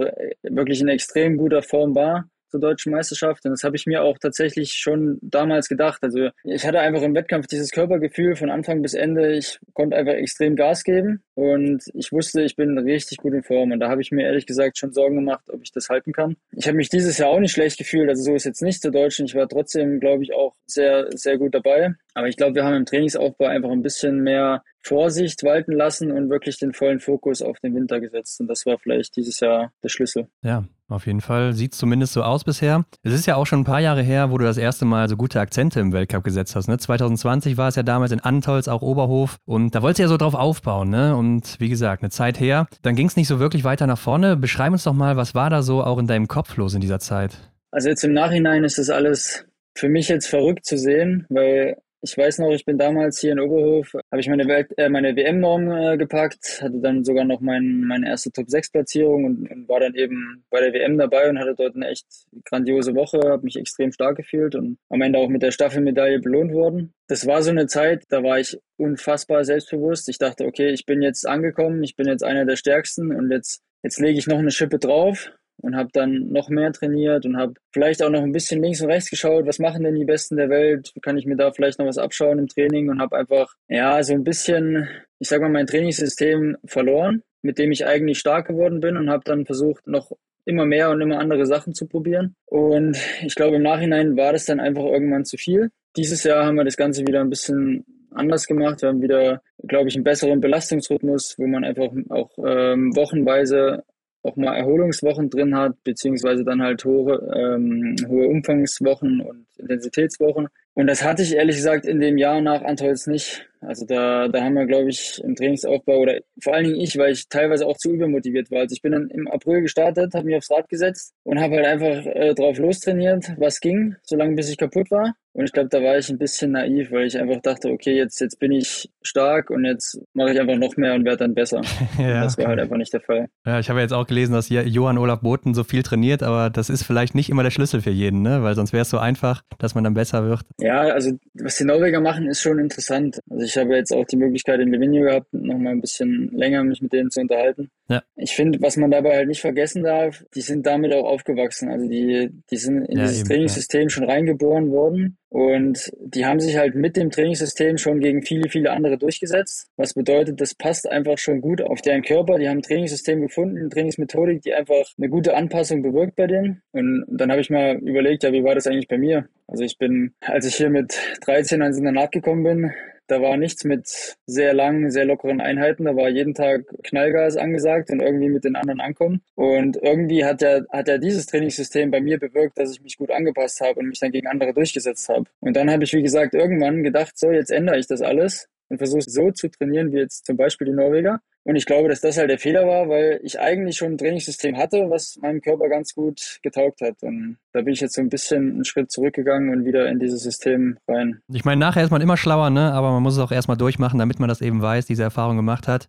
Und Philipp, ich glaube, für dich war ja sicher auch neben Olympia eines deiner größten Ziele jetzt die Heim-WM in Oberhof im letzten Jahr vor deiner Haustür. Du warst ja auch schon bei der WM 2004 in Oberhof damals als Vorläufer mit dabei. Also sicher so ein ganz großer Traum von dir aber du warst auch hier kein Teil des Teams. Und ja, Philipp, ich glaube so, bei mir würde dieser Stachel sicher sehr tief sitzen. War es bei dir anders? Nee, definitiv nicht. Also das war schon wahrscheinlich die größte Enttäuschung, die ich in meiner Karriere bisher hinnehmen musste. Ich war ja dann auch hier vor Ort zur WM, habe dann auch noch so ein, zwei Termine gehabt und das hat dann schon echt wehgetan, die anderen hier laufen zu sehen. Ja, also was soll ich sagen, das war auf jeden Fall, war auf jeden Fall hart für mich. Aber hast du die WM dann auch wirklich aktiv vor Ort verfolgt oder wie muss man sich das vorstellen bei dir? Ja, also ich habe natürlich jedes Rennen verfolgt. Ich bin dann auch, ich bin dann auch keiner, der, der dann irgendwie versucht, sich, ähm, sich da gar nicht mit zu beschäftigen, weil am Ende da laufen auch meine besten Freunde, kann man sagen. Und natürlich freue ich mich, wenn es bei denen läuft. Und ich bin dann auch keiner, der denen das irgendwie missgönnt. Also da, da, da bin ich schon voll dabei dann. Aber ich war jetzt, ich war jetzt nicht im Stadion oder so, weil ich habe einen Tag, das war ein Trainingstag, war ich im Stadion, haben, haben dort einen Dreh gemacht mit Fissmann und dann, dann habe ich schon gemerkt, das, das tut mir einfach nicht gut. Also das,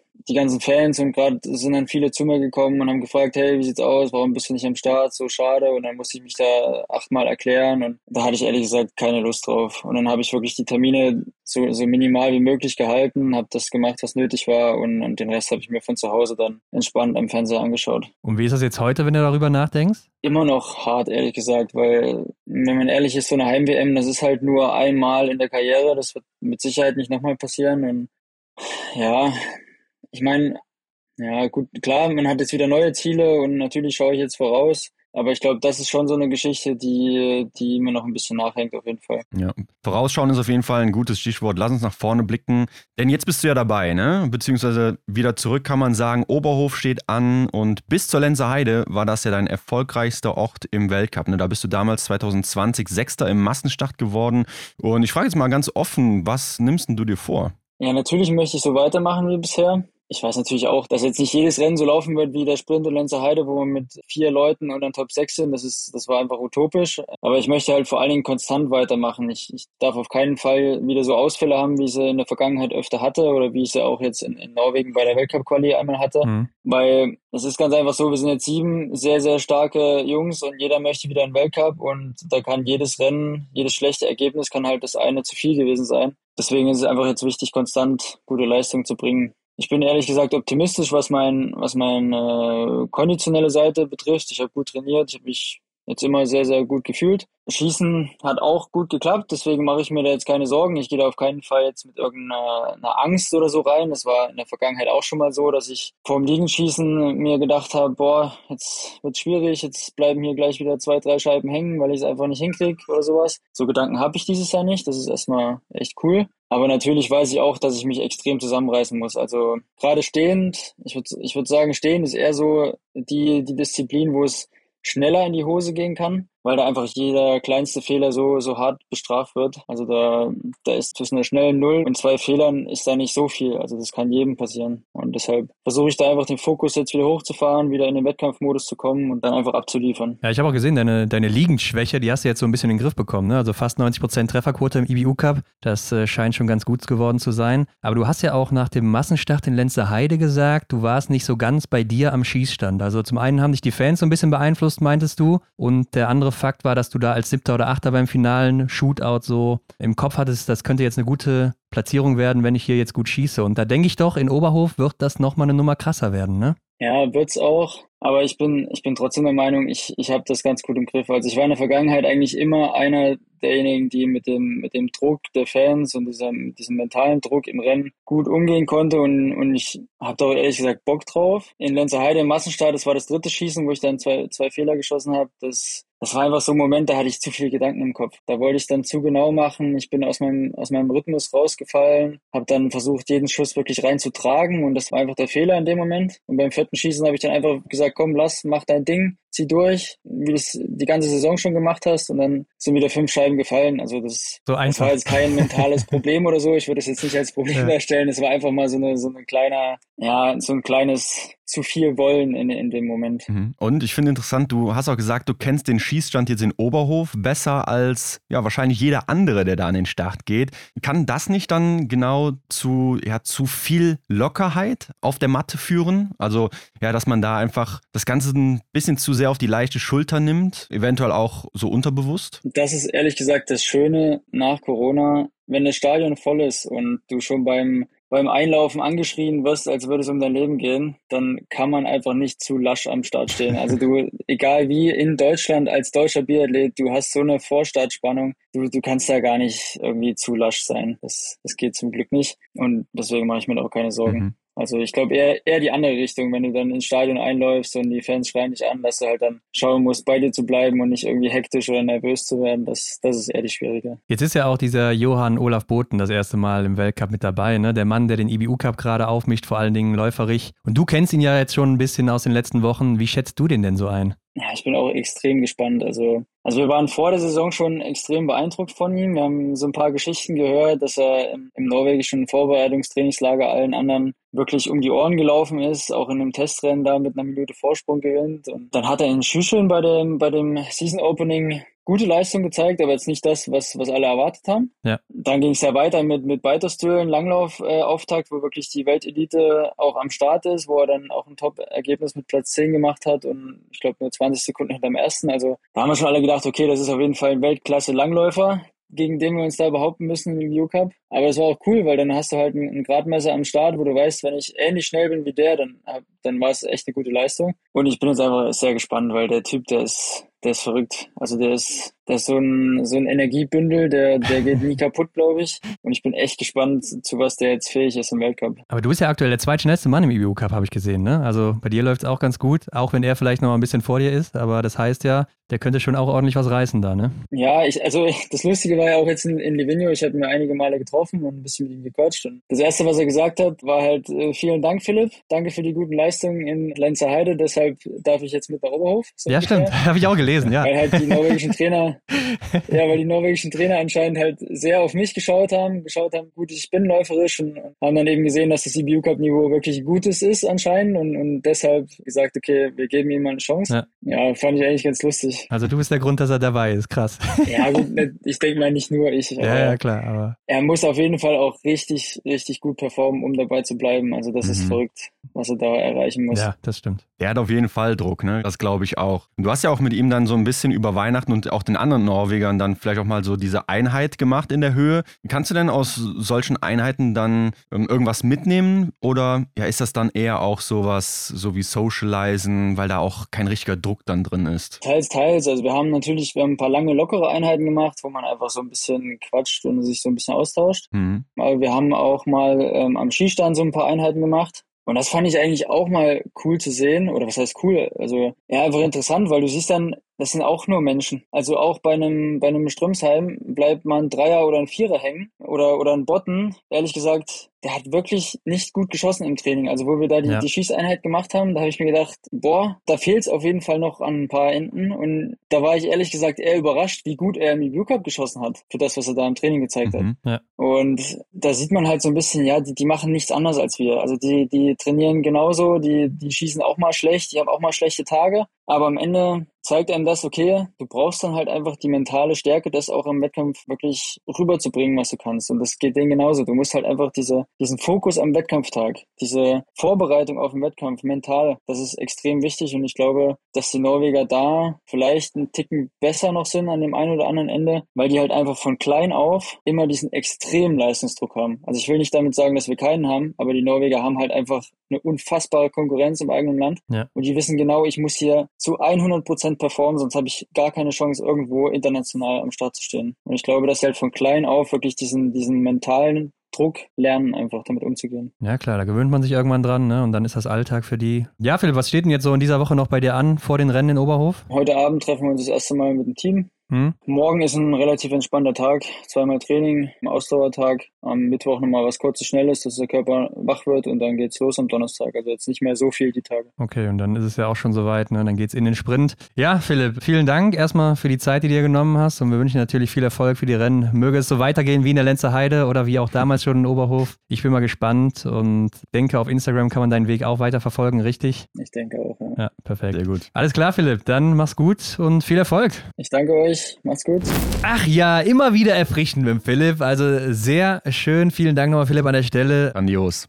Auch diese Offenheit dann eben ne, über die letzten Jahre, was da alles so passiert ist. Und deshalb war es für uns nochmal spannend, vor Oberhof mit ihm zu reden, weil es auch dieser Mhm. Ort ist, wo er schon gute Erinnerungen dran hat. Es ist sein Heimort natürlich. Und jetzt auch nach dieser Wende in Lenzerheide. War interessant zu hören, wie geht's denn jetzt weiter für dich, Philipp? Und ich fand es auch ganz cool, was er zum Botten gesagt hat. Ne? Also, dass die den intern auch schon so als verrückten Typen ansehen, der es wohl übelst drauf hat. Ja. Gerade läuferig eben. Am Schießstand, aber wie er auch sagt, vielleicht nicht so, ne? Ja, und klar, wir sind natürlich jetzt schlauer und die Leute, die uns zuhören und die Rennen nicht geschaut haben, die werden dann spätestens gleich schlauer sein, weil der Philipp, der hatte ja schon recht damit, was er gesagt hat. Am Schießstand, naja, da war er jetzt nicht so. Ja, lass uns den doch direkt mal auseinandernehmen, den guten Norweger hier, ja. Also erstmal kommt aus dem IBU Cup in den Weltcup und Mhm. setzt hier direkt mal die beste Laufzeit, ja. Und das mit 4,6 Sekunden vor Johannes Dolle Schäftal. Also Johannes Dingsbö sehen wir jetzt nur noch auf der 4, nicht mehr auf der 3 oder sowas oder auf der 2, ne? Sondern muss sich jetzt einen Platz weiter hinten begnügen, weil Mhm. Johann Olaf Boten eben mit dabei ist, der aber anscheinend wohl eine Strafrunde zu viel liegend gelaufen ist, aber trotzdem hat er natürlich Ja. dann äh, mehr Runden als alle anderen gefühlt jetzt in den Beinen und trotzdem ist er noch der schnellste und es ist natürlich Wahnsinn zu sehen, dass jemand aus dem IBU Cup da hinkommt und dann im Weltcup die beste Zeit setzt. Also ich weiß gar nicht, was ich dazu sagen soll. Ne? Johannes Dorlich-Schäftal, der hat uns ja eigentlich schon überrascht, dass er dem großen Meister Johannes Tingesbö der letzten Jahre da überhaupt voraus sein kann. Ne? Also dass es jemanden gibt, der noch schneller unterwegs ist als Johannes Tingesbö, das war, fand ich schon irre. Und jetzt kommt da einer, klar, es ist halt nur ein Rennen jetzt hier gewesen, ne? aber dass er den einfach da in den Schatten stellt. Ne? Also er ist ja nochmal fast elf Sekunden schneller als Johannes Dingesbö. Ich meine, es ist auch ein bisschen schwierig zu beurteilen, weil die Abstände sind läuferig ja wirklich eng. Das haben wir selten gesehen, dass sie so nah beieinander Ja. sind. Und er ist jetzt eben oder schießt dann eben beim ersten Schießen drei Fehler. Und dann musst du natürlich auch investieren. Ne? Also dann hast du nur noch Mhm. zwei Runden, wo du Vollgas geben musst, weil du ansonsten weißt, das gibt dir gar nichts mehr und äh, die anderen können es dann vielleicht ein bisschen ruhiger angehen lassen, die nur einen oder null Fehler beim ersten Schießen geschossen haben. Ja, so muss der natürlich dann von Anfang an schon ordentlich reinrudern.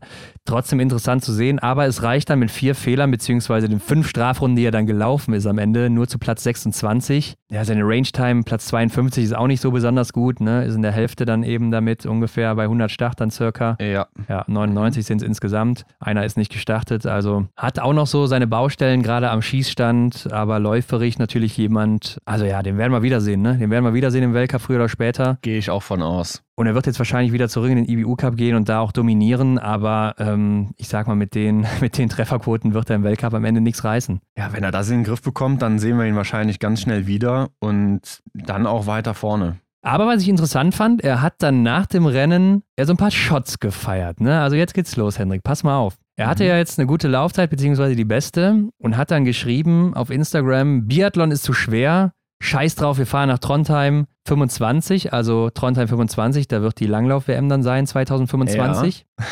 und hat darunter den Schweden äh, William Poroma, ich weiß nicht, ob man das so ausspricht, äh, den hat er da verlinkt. Und das ist eben ein schwedischer Skilangläufer. Und der hat wiederum in einem schwedischen Podcast vom öffentlich-rechtlichen schwedischen Fernsehsender SVT gesagt, ich tue mich schwer damit, Biathlon als Sportart äh, zu bezeichnen. Das war schon so, als ich ein Kind war. Ich habe Biathlon nie gemocht und ich werde es auch nie mögen. Und seiner Meinung nach könne man Biathlon mit weniger erfolgreichen Langläufern vergleichen. Und er sagt auch weiter, dass Langläufer sich wohl über Biathleten lustig machen. Und er hat dann auch Biathleten scherzhaft mit äh, Sicherheitskräften verglichen, die eigentlich Polizisten hätten werden wollen, die es aber nicht geschafft hätten. Also das sind schon ordentliche Mhm. Worte hier gegenüber Biathlon, ne? Ja.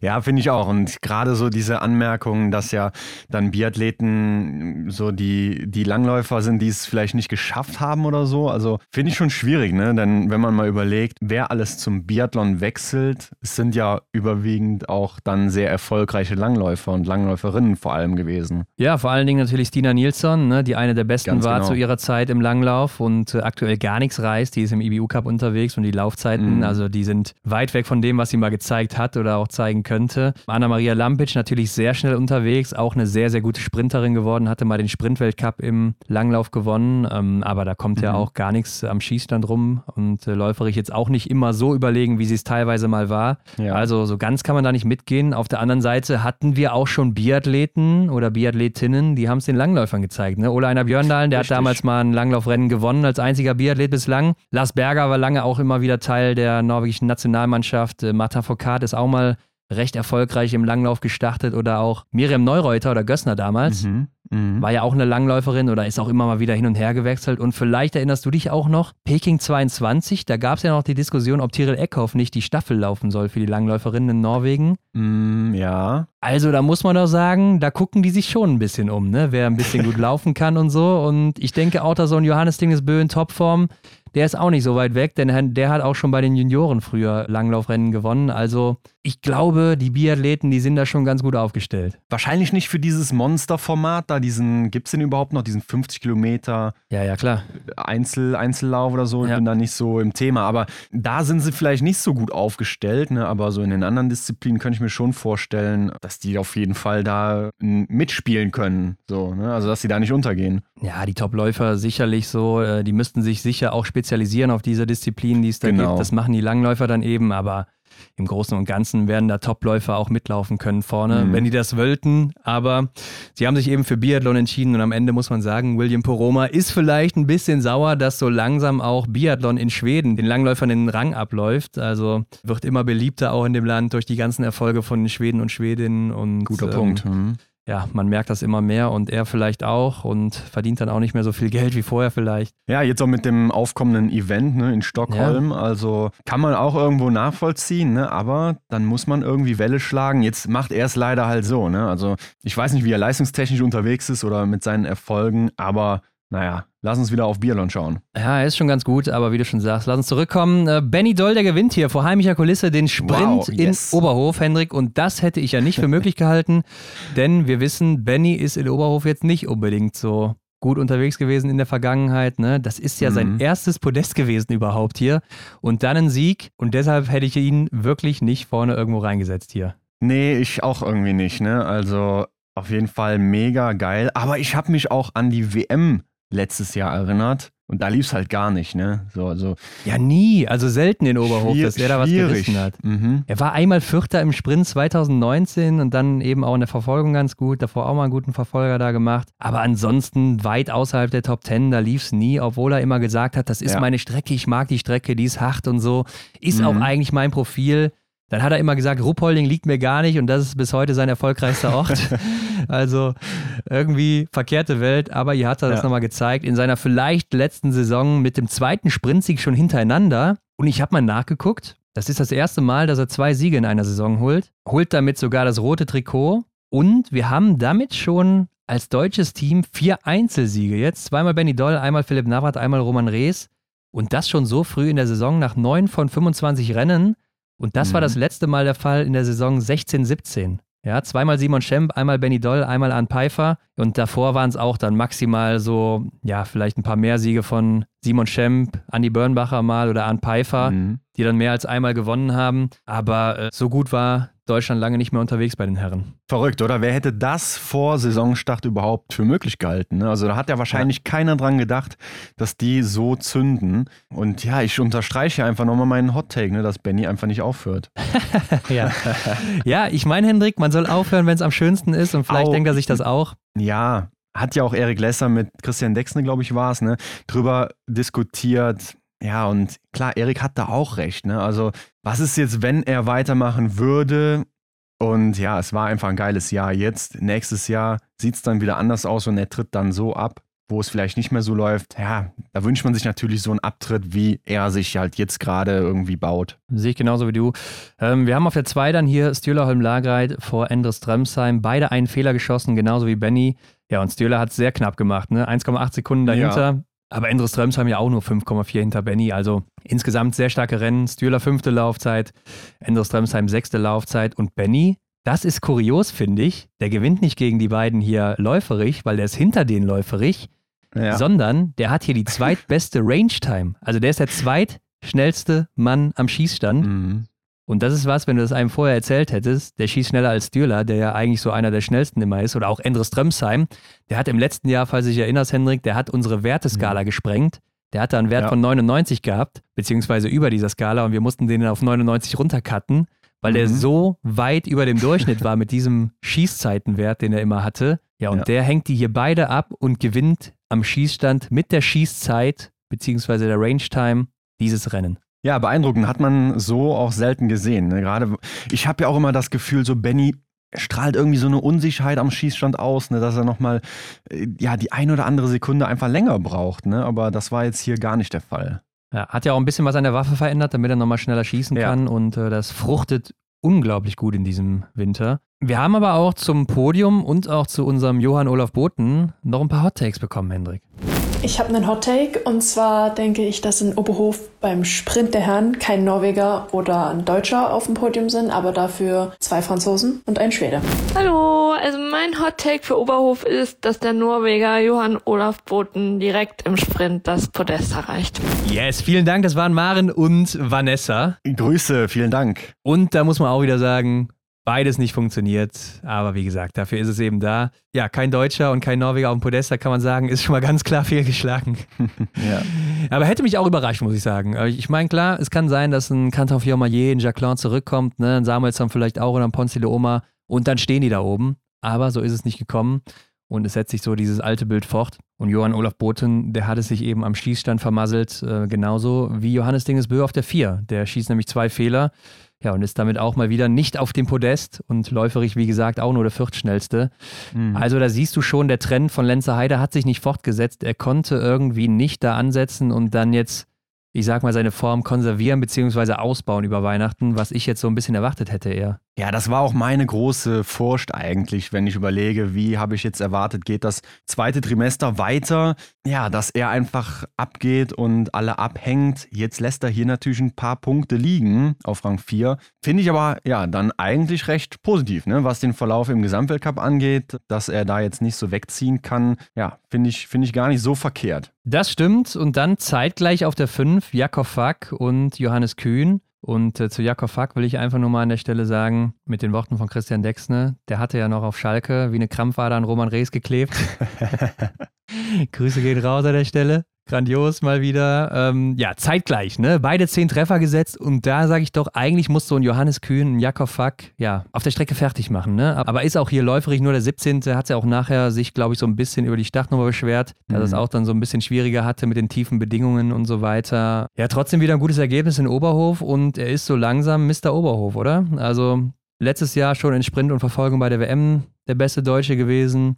Jetzt hier wieder Fünfter geworden, dann war er schon mal auf dem Podest damals 2020 im Sprint. Also Oberhof liegt ihm irgendwie immer sehr, sehr gut. Gehe ich mit. Und wenn man jetzt mal überlegt, wenn das tatsächlich so gewesen ist, dass ihm die Strecke ja vielleicht nicht ganz so gelegen hat, beziehungsweise die hohe Startnummer dann. Und wenn er früher gestartet wäre, wäre er vielleicht noch ein bisschen besser aus dem Schnee rausgekommen, sage ich jetzt mal. Dann ja, wäre er vielleicht auch noch ein paar Sekunden schneller unterwegs gewesen, logischerweise. Und dann ja, hätte er zumindest vielleicht, ja, wobei, ja, das sind zehn Sekunden ne, auf Johannes Dingsbö, aber er wäre auf jeden Fall mit einem noch besseren Gefühl in den Verfolger gegangen und ja, einfach geil zu sehen, dass er auch zehn Treffer setzen kann. Sehe ich genauso. Ähm, also am Ende ein gutes Rennen und da kann man ja auch zufrieden sein, ganz logisch. Ich will noch ein bisschen weiter runtergehen, Hendrik, zu Philipp Navrat. Der wird erstmal Elfter mit zwei Fehlern, Justus Strelo mit zehn Treffern, 15. Ja, da muss man bei Justus leider sagen, läuferig ist es ja nicht gut. Ne? Also muss eigentlich mit zehn Treffern also ich denke, Top 10 sollte drin sein, wenn nicht sogar Top 5. Gerade nach so einer Pause musst du ja eigentlich wieder fit sein. Das trifft natürlich auch irgendwo auf alle zu, aber ja, Ja. ja, schade. Ich hatte bei ihm das Gefühl, dass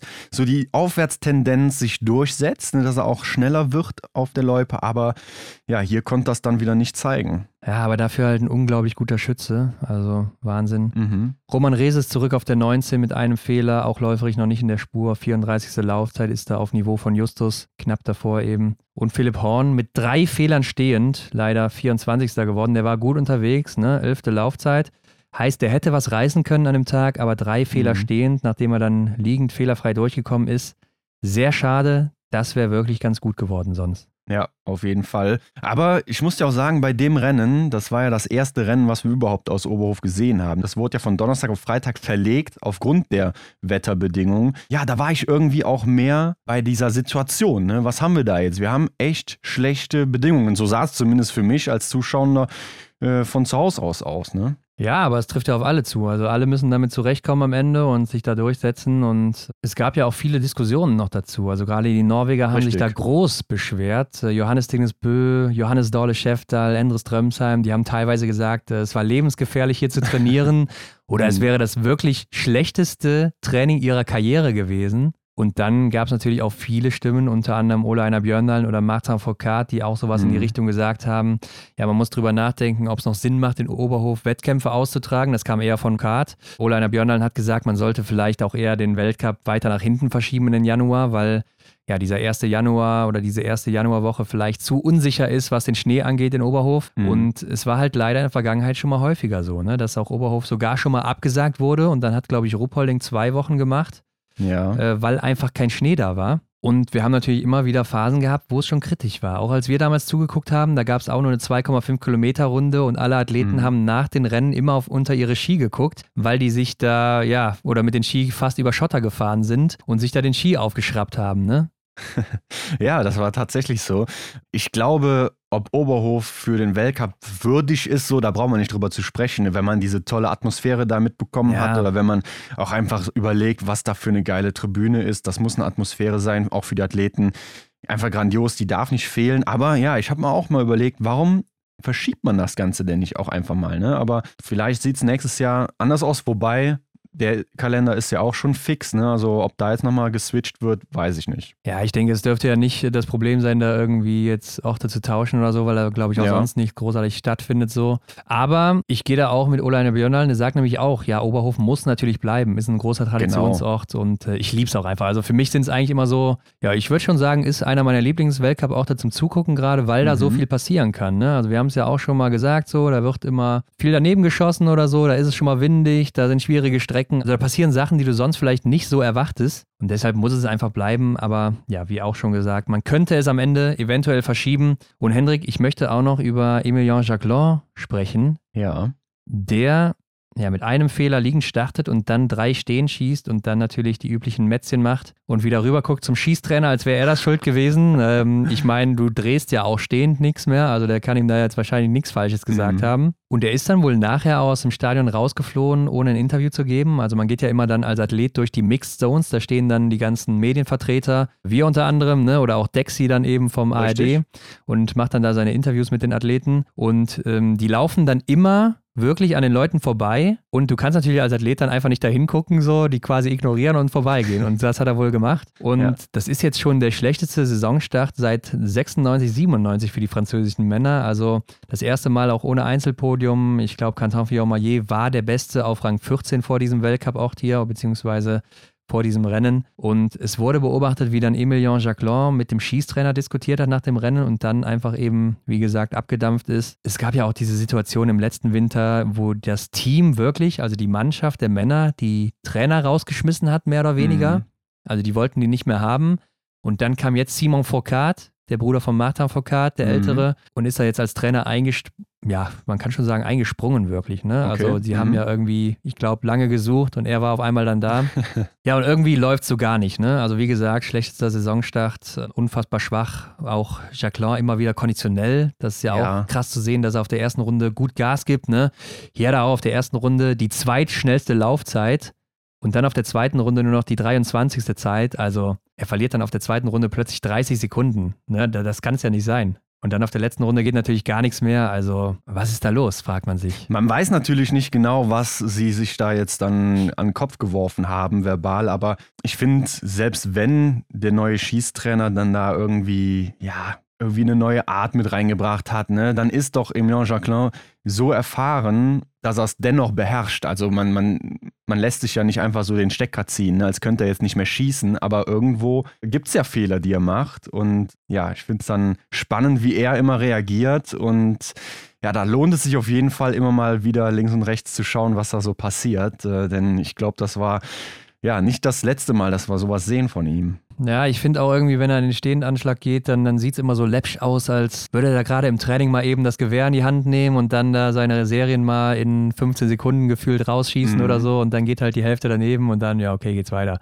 Und dann ist er aber beleidigt, weil irgendwie das nicht funktioniert hat oder so wie im Training. Also, ja, ganz komisch, aber dieses französische Männerteam, da läuft absolut gar nichts. Schockierend, ne? Und ähm, ich hatte ja vor der Saison gesagt, so, ich schätze mal, die Franzosen, die spielen überhaupt gar keine Rolle. Ne? Und bislang ja. ist es ja tatsächlich auch so. Ne? Und Michel Leuchter ja. hatte das, glaube ich, auch so angedeutet. Also, das ist echt kurios. Ne? Bei den Damen, da läuft es wie am Schnürchen. Und hier bei den Herren, die kriegen kein Bein auf die Erde hier. Ja, finde ich kurios, dass du das überhaupt so aufgestellt hast und dass das so funktioniert, also beziehungsweise nicht funktioniert daneben bei Ihnen.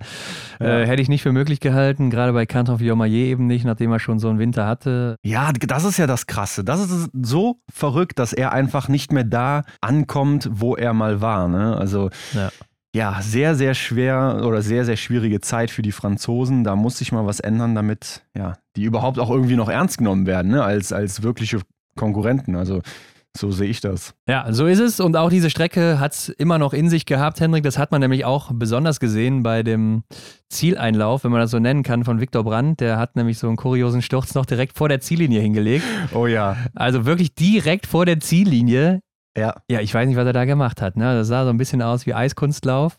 Und mhm. dann hat er sich da eben noch auf den Hintern gelegt. Es wurde aber ja auch gesagt, dass das so eine kleine Huckelpiste ist, ne? also dass sie nicht ganz eben wäre, dieser Zieleinlauf. Vielleicht hat sich das einfach so hochgeschaukelt bei ihm ne? und ich kann es mir nicht erklären, aber auf jeden Fall sah es sehr merkwürdig aus, dass er dann ja so kurz, also wirklich, er hätte ja echt er hätte ja ins Ziel weiter, fallen können eigentlich. Ja, ja, zwei Meter weiter wäre er im Ziel gewesen ne? Ja. und hat da wertvolle Zeit verloren.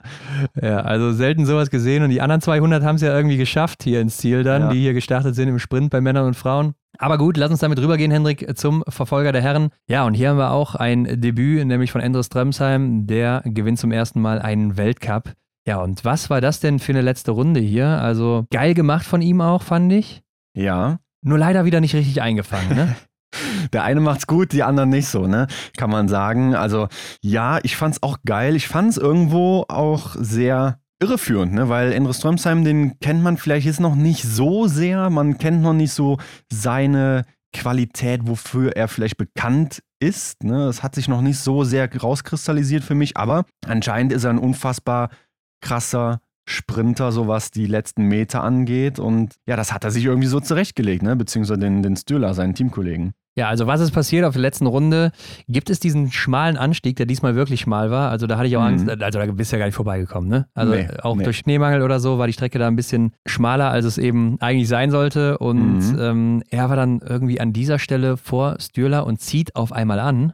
Also der Stühler hat ja gar keine Chance gehabt. Nee und äh, war dann weg. Ne? Und ja, legt direkt ein paar Meter zwischen die beiden und äh, dann war es da eben um den Sieg geschehen. Und er wusste, so hat er nachher im Interview gesagt, er wusste, dass er dieses Rennen gewinnen wird auf dieser letzten Runde, weil er Stühler einfach kennt. Die kennen sich wohl alle. Also auch Johannes Dahle ist ja hier Dritter geworden hinter Stühlerholm lagert dann eben. Diese drei sind ungefähr gleich alt, sind zusammen aufgewachsen, sind zusammen Staffeln gelaufen in Norwegen und stehen jetzt hier zusammen auf dem Podium auch. Also verrückte Story auch.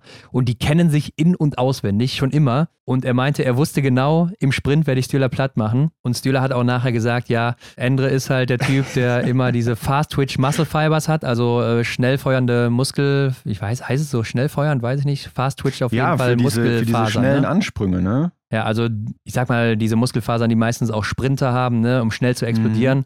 Und Stürler ist halt genau das Gegenteil. Slow Twitch nennt man das dann. Slow Twitch Muskelfasern ähm, heißt eher dieser Typ für diese langen, ausdauernden Einheiten, was Endre dann eventuell nicht so liegt mhm. wie ihm. Und deshalb war ihm wohl auch schon klar, dass er ihm gleich da wegspringen wird und ja.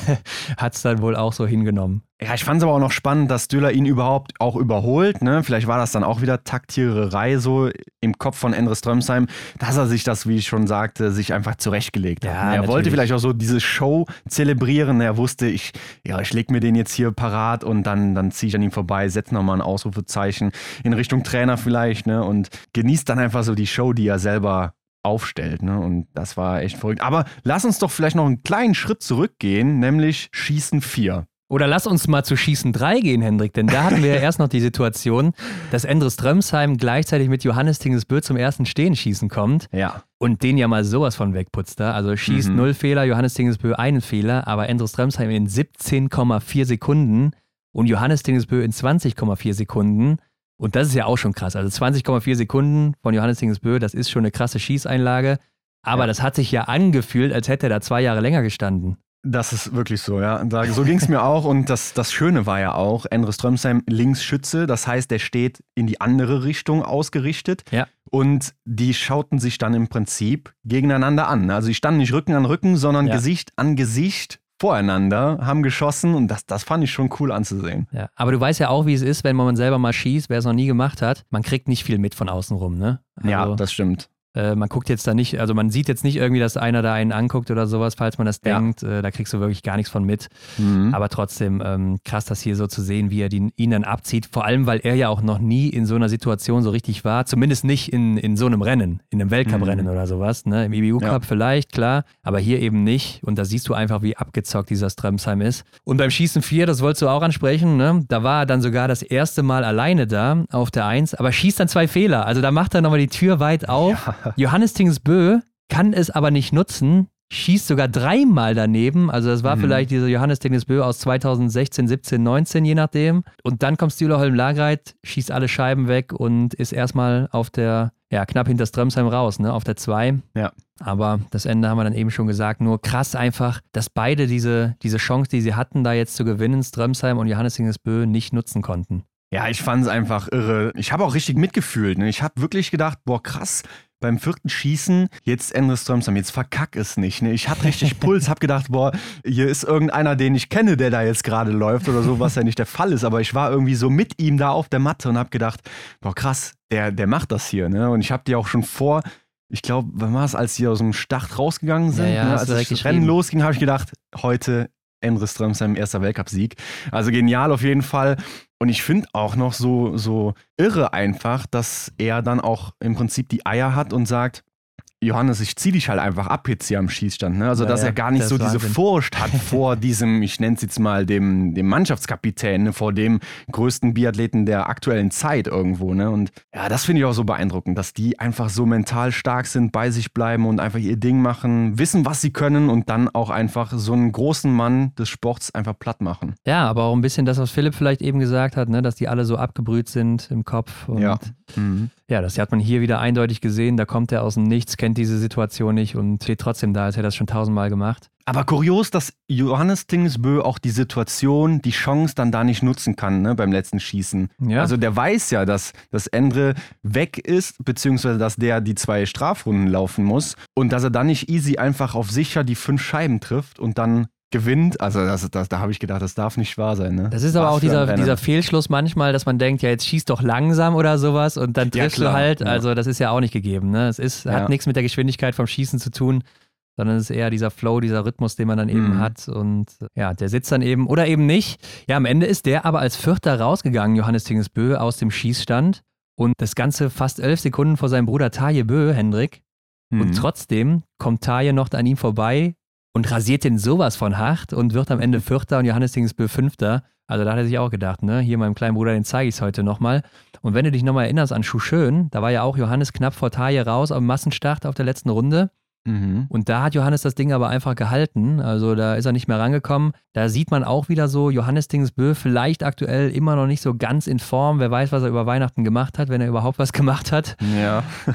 Und ich fand, das hast du auch schon vorher gesehen, dass der so um die Kurven getaumelt ist. Der hat sich schon so auf Runde 4 so schwer getan, teilweise, fand ich. Ähm, und Runde 1 musste er natürlich hart investieren, mhm. als er direkt von Start weg diese 20 Sekunden oder so frisst, ne? Auf der ersten Runde, die er da Rückstand hatte. Ja, ich wollte es eben im Sprint nicht noch angesprochen haben, aber da ist mir auch schon aufgefallen, ne? Ich glaube so, das, was er beim NRK, äh, beim norwegischen Fernsehen gesagt hat, das hat ihn einfach, glaube ich, ein bisschen aufgeregt, ne? diese Streckenverhältnisse und ja, beim Laufen im Sprint, da sah er mir auch irgendwie sehr unsicher aus. Ne? Also ja, ja, da genau. gab es ja auch so ein paar Situationen, wo er ein bisschen getaumelt ist. So, ich habe gedacht, der macht sich jetzt lang. Also ich habe echt gedacht, der, der stürzt ein, zwei Mal. Ähm, und im Verfolger, glaube ich, zieht sich das dann weiter durch. Ne? Ja, und damit hast du am Ende dann auf jeden Fall fünf Norweger in den Top 5. Wahnsinn. Dann kommt Fabien Claude, der das erste Mal für die Franzosen ein gutes Rennen macht. Der ist nämlich isoliert, ja. ohne die Sprintrückstände, der beste Mann des Tages mit nur einem Fehler. Und das auch ziemlich deutlich. Also auch zweitbeste Laufzeit. Der macht hier echt ein starkes Rennen. Und dann kommt Johannes Kühn auf der 8. Der fällt zwei Plätze zurück mit zwei Fehlern. Für ihn ja ein gutes Schießergebnis, ne? Auch mhm. stehend nur mit 1-1 weggegangen. Also sieht man wirklich selten bei ihm, aber läuferig 14. Laufzeit. Ich denke, da geht mehr beim Johannes Kühn. Sebastian Samuelsson, der hat mich so ein bisschen enttäuscht, Hendrik an diesem Wochenende. Ja. Von der 10 auf die 9 vor. Und dann haben wir so ein Paket. Benny Doll auf der 12, Philipp Horn auf der 13. Roman Rees auf der 14 und Philipp Horn, der macht das beste deutsche Rennen hier isoliert betrachtet, ne? Siebter des Tages mhm. mit drei Fehlern und dritte Laufzeit, also hier ein wirklich läuferisch sehr, sehr starkes Rennen wieder von Philipp. Ja. Der ist in einer guten Form. Ja, und Benny Doll, der ist als erster hier rausgegangen, als Gejagter. Da hat man schon gedacht, vielleicht kann er das halten. Der sah doch richtig gut aus im Sprint. Aber ja, hier lief so gar nicht, ne? 19. Laufzeit, also anscheinend auch nicht gut klargekommen an dem Tag. Fünf Fehler geschossen und leider diese Fehler ja schon in den ersten zwei Schießen, liegend nämlich beim ersten alleine schon drei und beim zweiten zwei und damit war es ja eigentlich schon komplett vorbei. Ganz früh, ne? Das stimmt. Leider war es so und es ist auch irgendwie so dieser Verfolger, den wir auch in Lenzerheide schon gesehen haben, ne? Und ja, ja das, das ist irgendwie sehr, sehr komisch, dass das sich auch wiederholt, ne? Also Sprint gewinnt er beide Male und Verfolgung, ja, kassiert er eigentlich auch, ne? Ja, ich finde, du siehst es bei ihm auch immer so in der Körpersprache, die Waffe, die wackelt oder zittert sogar viel mehr mhm. als vorher. Man merkt vielleicht einfach die Nervosität, dass er aus einer Position startet, wo er weiß, hier gucken alle auf mich und ähm, ja, da kommt dieser alte Benny wieder so ein bisschen durch, was er vielleicht auch dann in den Sprintrennen so ein bisschen ablegen kann. Mhm. Sehr schade. 16. Justus Strelo mit einem Fehler und dann haben wir Philipp Navrat auf der 22 mit sechs Fehlern. Ja, läuferig ganz okay, ne? Achte Laufzeit. Ja aber mit sechs Fehlern, da holst du halt nichts. Und hier auch wieder der nächste Fail von Johann Olaf Boten, der schießt erstmal fünf Fehler, mhm. ist diesmal, glaube ich, auch alle Strafrunden richtig gelaufen. Ja. Läuft auch zwei Plätze vor, alles gut, aber er hat einen Fehlstart hingelegt und deshalb äh, 30 Sekunden Strafe bekommen. Der ist drei Sekunden zu oder der ist unter drei Sekunden zu früh gestartet. Ja, und deshalb äh, wäre er wahrscheinlich am Ende eigentlich 18. geworden dann.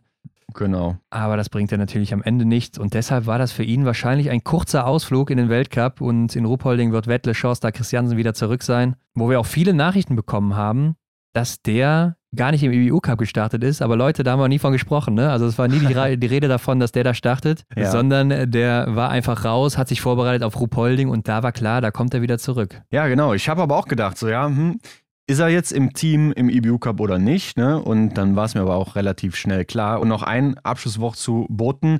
Ja, ich glaube, der hat sich halt auch einfach mit diesem Grund, ich will jetzt nicht sagen Grundverständnis für Biathlon, aber mit den Problemen, die er so gemacht hat, sozusagen, für sich selber, ja, ich glaube, das kann man halt in der norwegischen Mannschaft nicht gebrauchen, ne? dass solche Fauxpas passieren. Glaube ich auch. Also, das ist so ein Ding, das geht einfach nicht. Hm. Lass uns damit weitergehen zur Staffel der Männer. Und hier gab es ja auch direkt was Kurioses bei den Männern, denn Johannes Dolle Schäftal, der ist mal wieder nicht in der Aufstellung er kann es nicht verstehen. Ne? Also er versteht auch nicht, ja. dass er nicht einfach mal einen Staffeleinsatz bekommt. Die Trainer vertrauen ihm einfach nicht. Mhm. Aber ich muss ehrlich gesagt sagen, ich kann es auch verstehen, weil wenn man sich auch nochmal den Gesamtweltcup anguckt, ja, da ist er aktuell jetzt vielleicht Vierter und damit vor Stühler Holm Lagereit, aber auch nur drei Punkte. Und ja, Stühler hat ein Rennen weniger, das wissen wir. Der musste den Massenstart ja aussetzen wegen seinem Schuss beim Trockentraining im Hotel. Mhm. Und der ist natürlich auch irgendwo für mich gesetzt, Düllerholm Lagereit und die Böbrüder sowieso. Und dann war Endres Strömsheim der beste Mann hier in Oberhof. Also von daher muss man sagen, die Aufstellung hat sich ziemlich von selbst aufgestellt. Gebe ich dir recht, ja. Aber ich kann ja auch Johannes Daule-Schäftal verstehen. Ne? Ja, Überleg mal, klar. du machst so einen geilen Winter bisher. Der war aber ja auch schon mal Staffelläufer, ne? Und hat der da nicht auch dann ein, Ja. zwei Mal richtig daneben gegriffen? Ich glaube, das vergisst du als Trainer halt dann auch irgendwie nicht mehr. Ja, also deshalb hat er immer noch kein Vertrauen, weil er eben am Schießstand so ein paar Mal schon Staffeln Ja. ja, verkackt hat wirklich. Aber am Ende gewinnen die Norweger hier. Hendrik, unser Freund Michael Röch, der hat wohl mal nachgeguckt, die letzten 21 Jahre gab es wohl 17 Staffeln in Oberhof und Norwegen Ja. hatte davon nur zwei Siege. Mhm. Ja. Die großen Norweger, ne, wo man denkt, Das ja, ist wenig. die putzen alles weg oder so, die hatten in Oberhof immer Probleme, so ja auch bei der WM letztes Jahr. Alle Staffeln im Weltcup gewonnen und bei der WM werden sie Zweiter, Frankreich gewinnt, aber hier sind sie wieder zurück. Ja, schauen wir mal, ob sie dann im nächsten Jahr dann auch da ansetzen können, ne? Oder ob sie jetzt den Fluch damit gebrochen haben oder ob es dann wieder anders aussieht, ne? Aber jetzt hier haben sie auf jeden Fall überzeugt, äh, grandioser Auftritt. Und äh, vor allen Dingen natürlich dann die Bö-Brüder hinten raus, die da wirklich nochmal einen riesigen Vorsprung rausholen. Johannes Dingesbö fehlerfrei geblieben, ähm, Mhm. Ja, beste Laufzeit gehabt und damit gewinnen die hier wirklich haushoch vor Deutschland, vor Philipp Horn, der Schlussläufer war. Zwei Minuten, das ist natürlich schon Wahnsinn. und leider natürlich für uns sehr schade, weil ja, das war auch relativ früh dann wieder entschieden. Wobei ich Ja. fand ja, dieses Rennen hatte viele Wechsel in der Mitte. Ne? Also da war Frankreich mal Mhm. vorne, Frankreich vorne dran und dann hat Frankreich aber mit Jacquelin vor allen Dingen natürlich alles wieder eingerissen und verloren. Und das Ja. zieht sich natürlich so ein bisschen fort, was wir eben schon dann im Sprint angesprochen hatten bei Jacquelin. Ja, da muss irgendwas sein. Also, der schießt vier Strafrunden und braucht sechs Nachlader dementsprechend. Heftig. Ich weiß nicht, was mit dem los ist. Ich habe auch schon gedacht, vielleicht setzen sie ihn mal in den EBU Cup. Also, kann man irgendwo auch nicht machen, ne? Weil Ja, Ja, schwierig. Also ist auf jeden Fall sehr, sehr merkwürdig, dass er da plötzlich so, wobei plötzlich ist er auch verkehrt, ne? Es zieht sich ja auch schon ein bisschen, dass er jetzt gerade so eine Strähne hat, die ihm irgendwie Unglück bringt. Ja, Ibiuka werden wir ihn sicher nicht sehen, weil da auch niemand sich wirklich anbietet momentan. ja, denke ich äh, auch. Ich meine, die Platzierungen sind ja immer noch teilweise okay, aber ja, das ist, ist natürlich schon krass, dass er hier die Staffel so in den Sand setzt. Ähm, Mhm. Ich habe auch gedacht, so Staffel ist ja was, da können sie vielleicht ihre Schwächen am Schießstand so ein bisschen ausbügeln durch die Nachlader. Läuferig sind sie ja trotzdem ganz gut dabei meistens noch. Die, die Runde ist ein bisschen kürzer und dann können sie vielleicht am Ende auch wieder das Podest erreichen oder spielen vorne mit, aber ja, das war natürlich schon krass, weil die beiden vorher machen es ja ganz gut. Ne? Also Perrault und Fabian Claude so, die machen ein ganz solides Rennen, sind vorne noch mit Mhm. dabei, vorne dran. Stühler, der setzt sich natürlich auch schon deutlich ab da bei seiner Position und ebnet so den Weg dann für die Bös. Aber ja, das war schon sehr krass. Ich möchte aber auf jeden Fall hier auch noch über Philipp Navrat reden. Also der macht ja erstmal ein Wahnsinnsrennen, Ja. übernimmt hier mit 47 Sekunden Rückstand auf Taje Bö und ist dann nach dem ersten Schießen schon wieder gleich auf. In einer Runde mit dem Schießen frisst er diesen ganzen Rückstand von 47 Sekunden weg. Ja, da habe ich auch einen Flashback zu der anderen Staffel bekommen, ne, wo er gegen Taye unterwegs war. Ach, einfach geil, die beiden Maschinen da wieder unterwegs, ne? Also das hat mich wieder richtig gepackt. Ja. In Staffeln ist Philipp Navrat einfach, ja, den, den brauchst du, ne? Und der, der geht auch, glaube ich, nicht mehr raus. Also das ist wie so ein Anker, ne? Also Ich meine, er war ja auch im. Sprint gut, ne? Im Sprint war er stark und Auch, Äh, Ja, Aber auch was für eine Power der da auf die Strecke bringt. Gegen Mhm. Jacquelin da auf der ersten Runde unterwegs gewesen und wie der da über die Strecke fegt. Der sah so fit aus, auch Runde zwei und so noch. ja. Also unglaublich. Ähm, nur Taye dann natürlich wieder gezündet auf der letzten Runde, wie er es so meistens macht. Und da da wieder so ein bisschen Zeit gut gemacht. Aber trotzdem, ähm, Mhm. Philipp Navrat sehr stark, auch wenn er natürlich die Strafrunde schießt. Aber er bringt Deutschland auf die zwei und hält ja auch ungefähr diesen Abstand. Also klar, er verliert so 10, 13 Sekunden am Ende. Aber man weiß nicht, wo Deutschland gelandet wäre, wenn er nicht vorher diese 47 Sekunden bei diesem Mhm. ersten Schießen beziehungsweise auf dieser ersten Runde rausgeholt hätte. Ne? Ja, und er hat natürlich auch eigentlich so diese Chance gehabt, das Duell zwischen Philipp Horn und Johannes Tingesbö Ja, ja, ne? schade, Und das ne? fand ich echt auch so eine Gefühlsachterbahn bei mir, konnte ich richtig gut beobachten. In dem Moment, wo Philipp Navrat dann ja die Strafrunde verursacht hatte, da habe ich so vorher gedacht, boah, jo, jetzt gleich geiles Duell auf der Schlussposition. Äh, Deutschland kämpft mit um den Sieg und dann ja, zieht er im Prinzip mir den Stecker ne, in meiner Hoffnung und dann waren wir plötzlich nur noch unterwegs. ja, und auf Platz zwei, beziehungsweise der Abstand war einfach so groß, da, da ging einfach nichts mehr. Ne? Ja, so ist es. Ähm, am Ende fand ich noch interessant, dass äh, Tommaso Giacomel sich wirklich hier noch den dritten Platz sichert, beziehungsweise Sebastian Samuelsson sich den ja auch noch so ein bisschen dann selber vermaselt mit dieser Strafrunde. Bei ihm läuft es ja auch in den Staffeln nicht mehr so ganz Kurios. so gut, ne? Ja, Also so ein starker Athlet, so ein abgeklärter, cooler Athlet, der das irgendwie nicht Mhm. mehr hinbekommt, der schon so viele Staffeln gelaufen ist und so viele Duelle auch schon hatte am Ende. Und Jacomel, der es wieder richtig abgeklärt macht, also sah richtig gut auch aus und hat Ja. sich natürlich auch super gefreut, weil Italien wirklich ein Underdog-Team hier gewesen und Mhm. äh, die holen hier einen dritten Podestplatz, hätte keiner vorher gedacht wahrscheinlich bei diesen starken Teams. Aber ich glaube, die größte Szene haben wir noch gar nicht angesprochen. Ich dachte schon, wir übergehen sie hier. Der Wechsel von Stühler Holm-Lagreit auf Bö.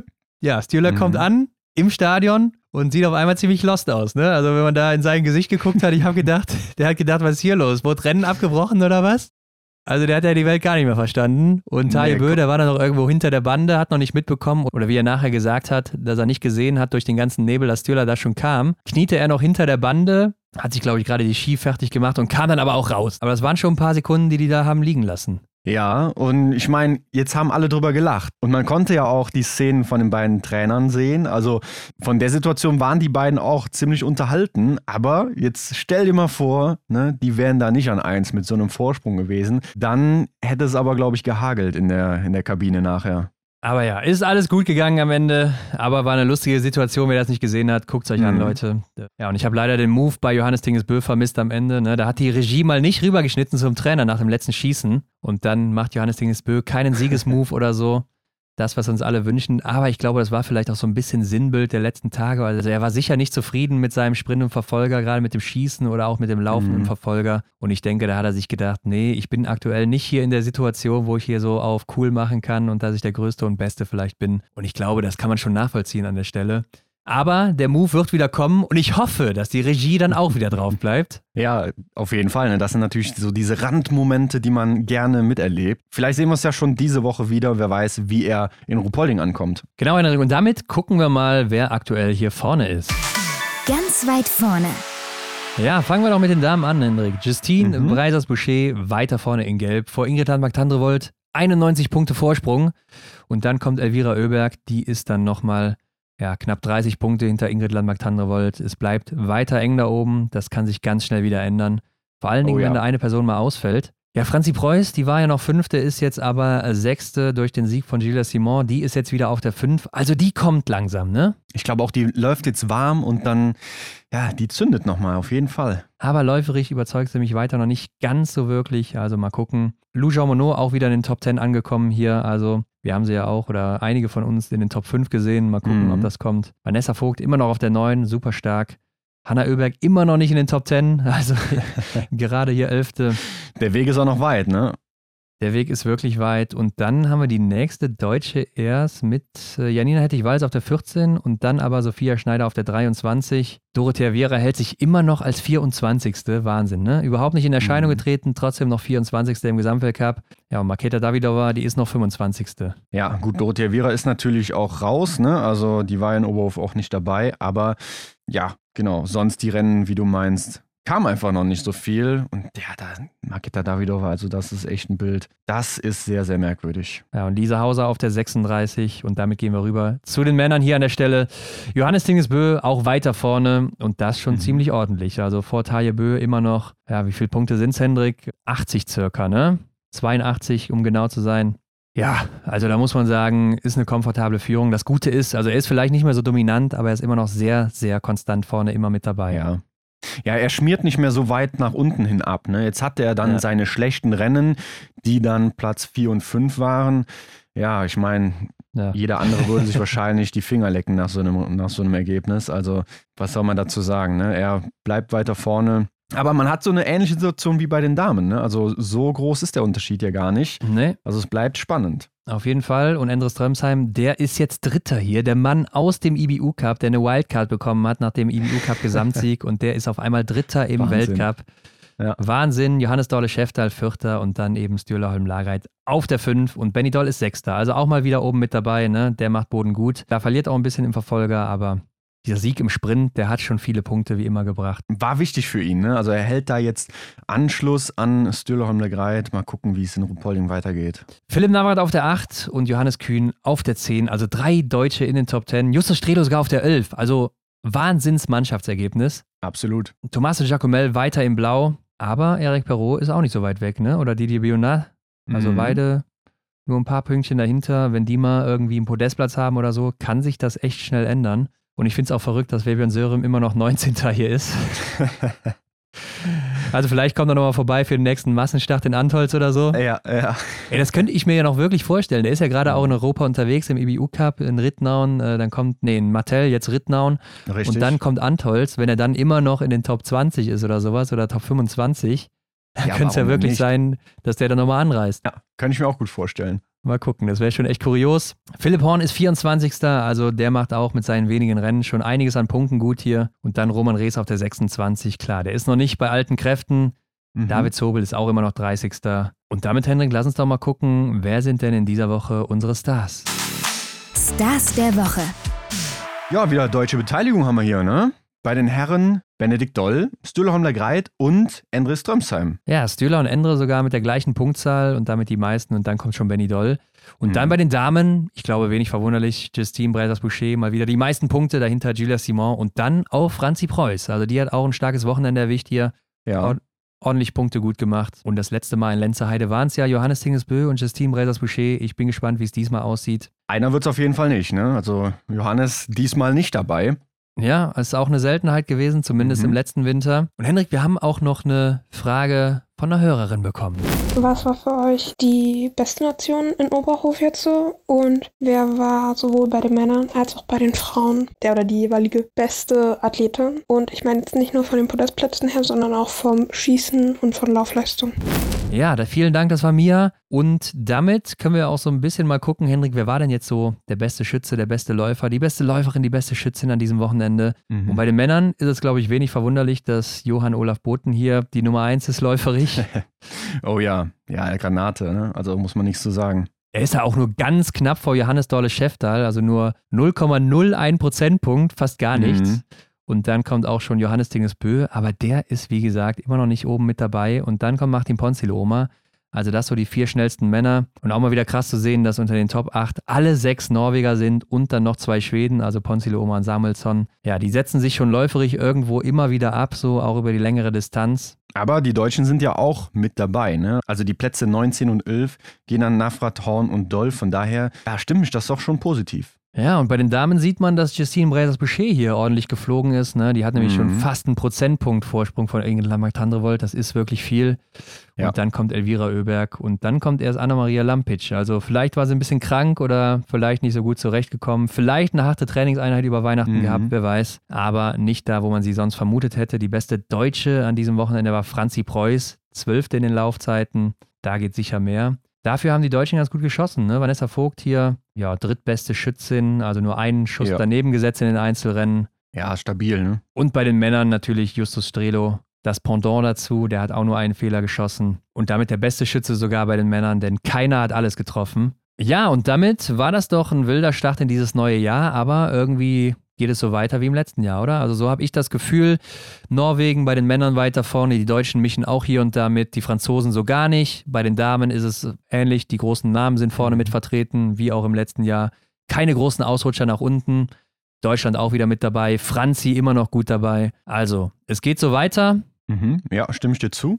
Und in der zweiten Liga im IBU Cup geht es auch weiter. In Mattel war das nämlich jetzt hier in der letzten Woche in Italien. Und das liegt sehr hoch, ne? 1700 Meter. Und ich bin beeindruckt bei den Männern von Danilo Riedmüller. Ja, definitiv. Der macht sich wirklich gut da. Ja, das Verrückte ist einfach, der zaubert hier unglaubliche Laufleistungen hin in allen drei Einzelrennen. Also es gab einen verkürzten Einzel, es gab einen Sprint und es gab eine Verfolgung. In allen drei Einzelrennen zaubert er hier die beste Laufzeit hin. Das ist sehr, sehr beeindruckend. Und da war zum Beispiel ein Webian Sörem dabei oder auch ein David Zobel. Er führt natürlich auch zu guten Ergebnissen. Ne? Der wird zweimal Dritter und einmal Vierter. Also ja, in Deutschland auf jeden Fall vertreten oben. Ja, und Webian Sörem, der kommt ja hier rein für Johann Olaf Boten und gewinnt Mhm. direkt mal diesen verkürzten Einzel.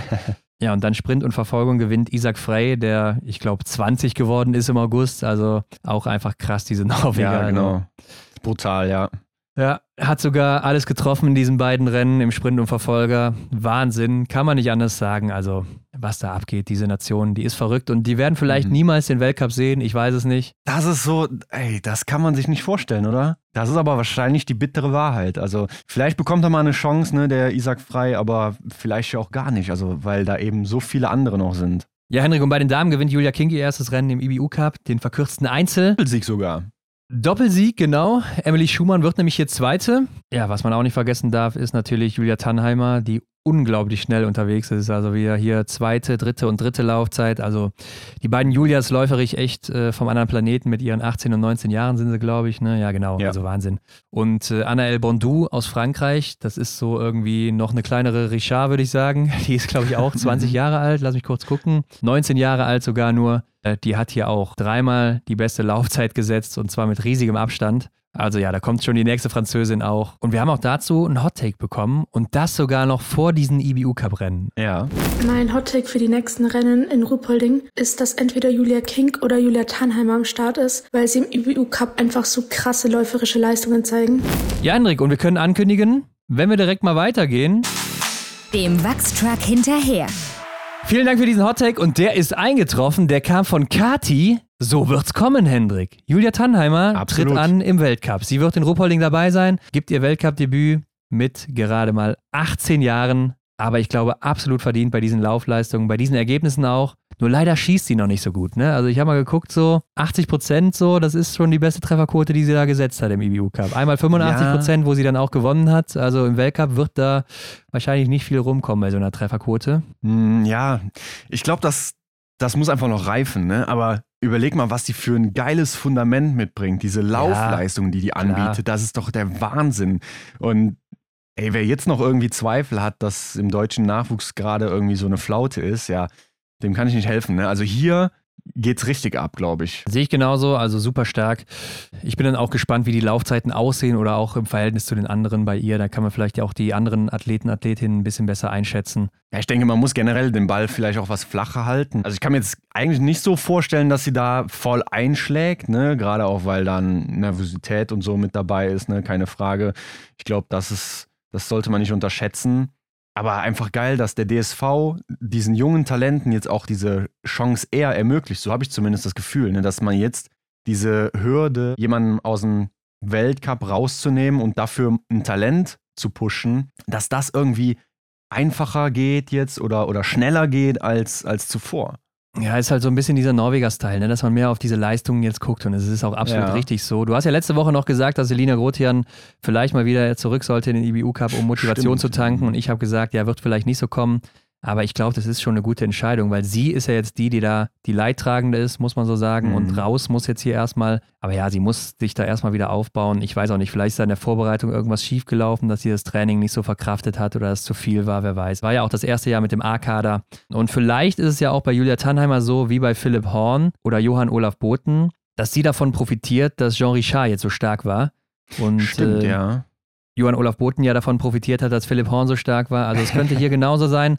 Aber ja, es geht nach Ruhpolding, Bayern, der zweite Heimweltcup, Hendrik. Yes. Oberhof, das war so der vielleicht härteste Ort im Weltcup. Zumindest wenn man sich auch mal anguckt, wie da geschossen wird. Und jetzt kommt das komplette Gegenteil. Ruhpolding, ja, die vielleicht mhm. leichteste Strecke in Anführungszeichen wenn man das so sagen darf, im Weltcup der Ort, wo am besten geschossen wird von den Traditionsorten. Ja, im Sprint können wir hier echt viele Nuller erwarten. Die musst du auch hier bringen, damit du vorne mitspielen willst. Es wird enge Abstände geben, also Sprintverfolgung hier. Das wird wild, das können wir schon mal so sagen. Und mhm. das Streckenprofil ist vielleicht nicht ganz so fordernd, wie das eben in Oberhof ist. Letztes Jahr gab es ja hier noch diesen Stromausfall, ne? Mit dem Einzel dann oh. eben bei den Männern.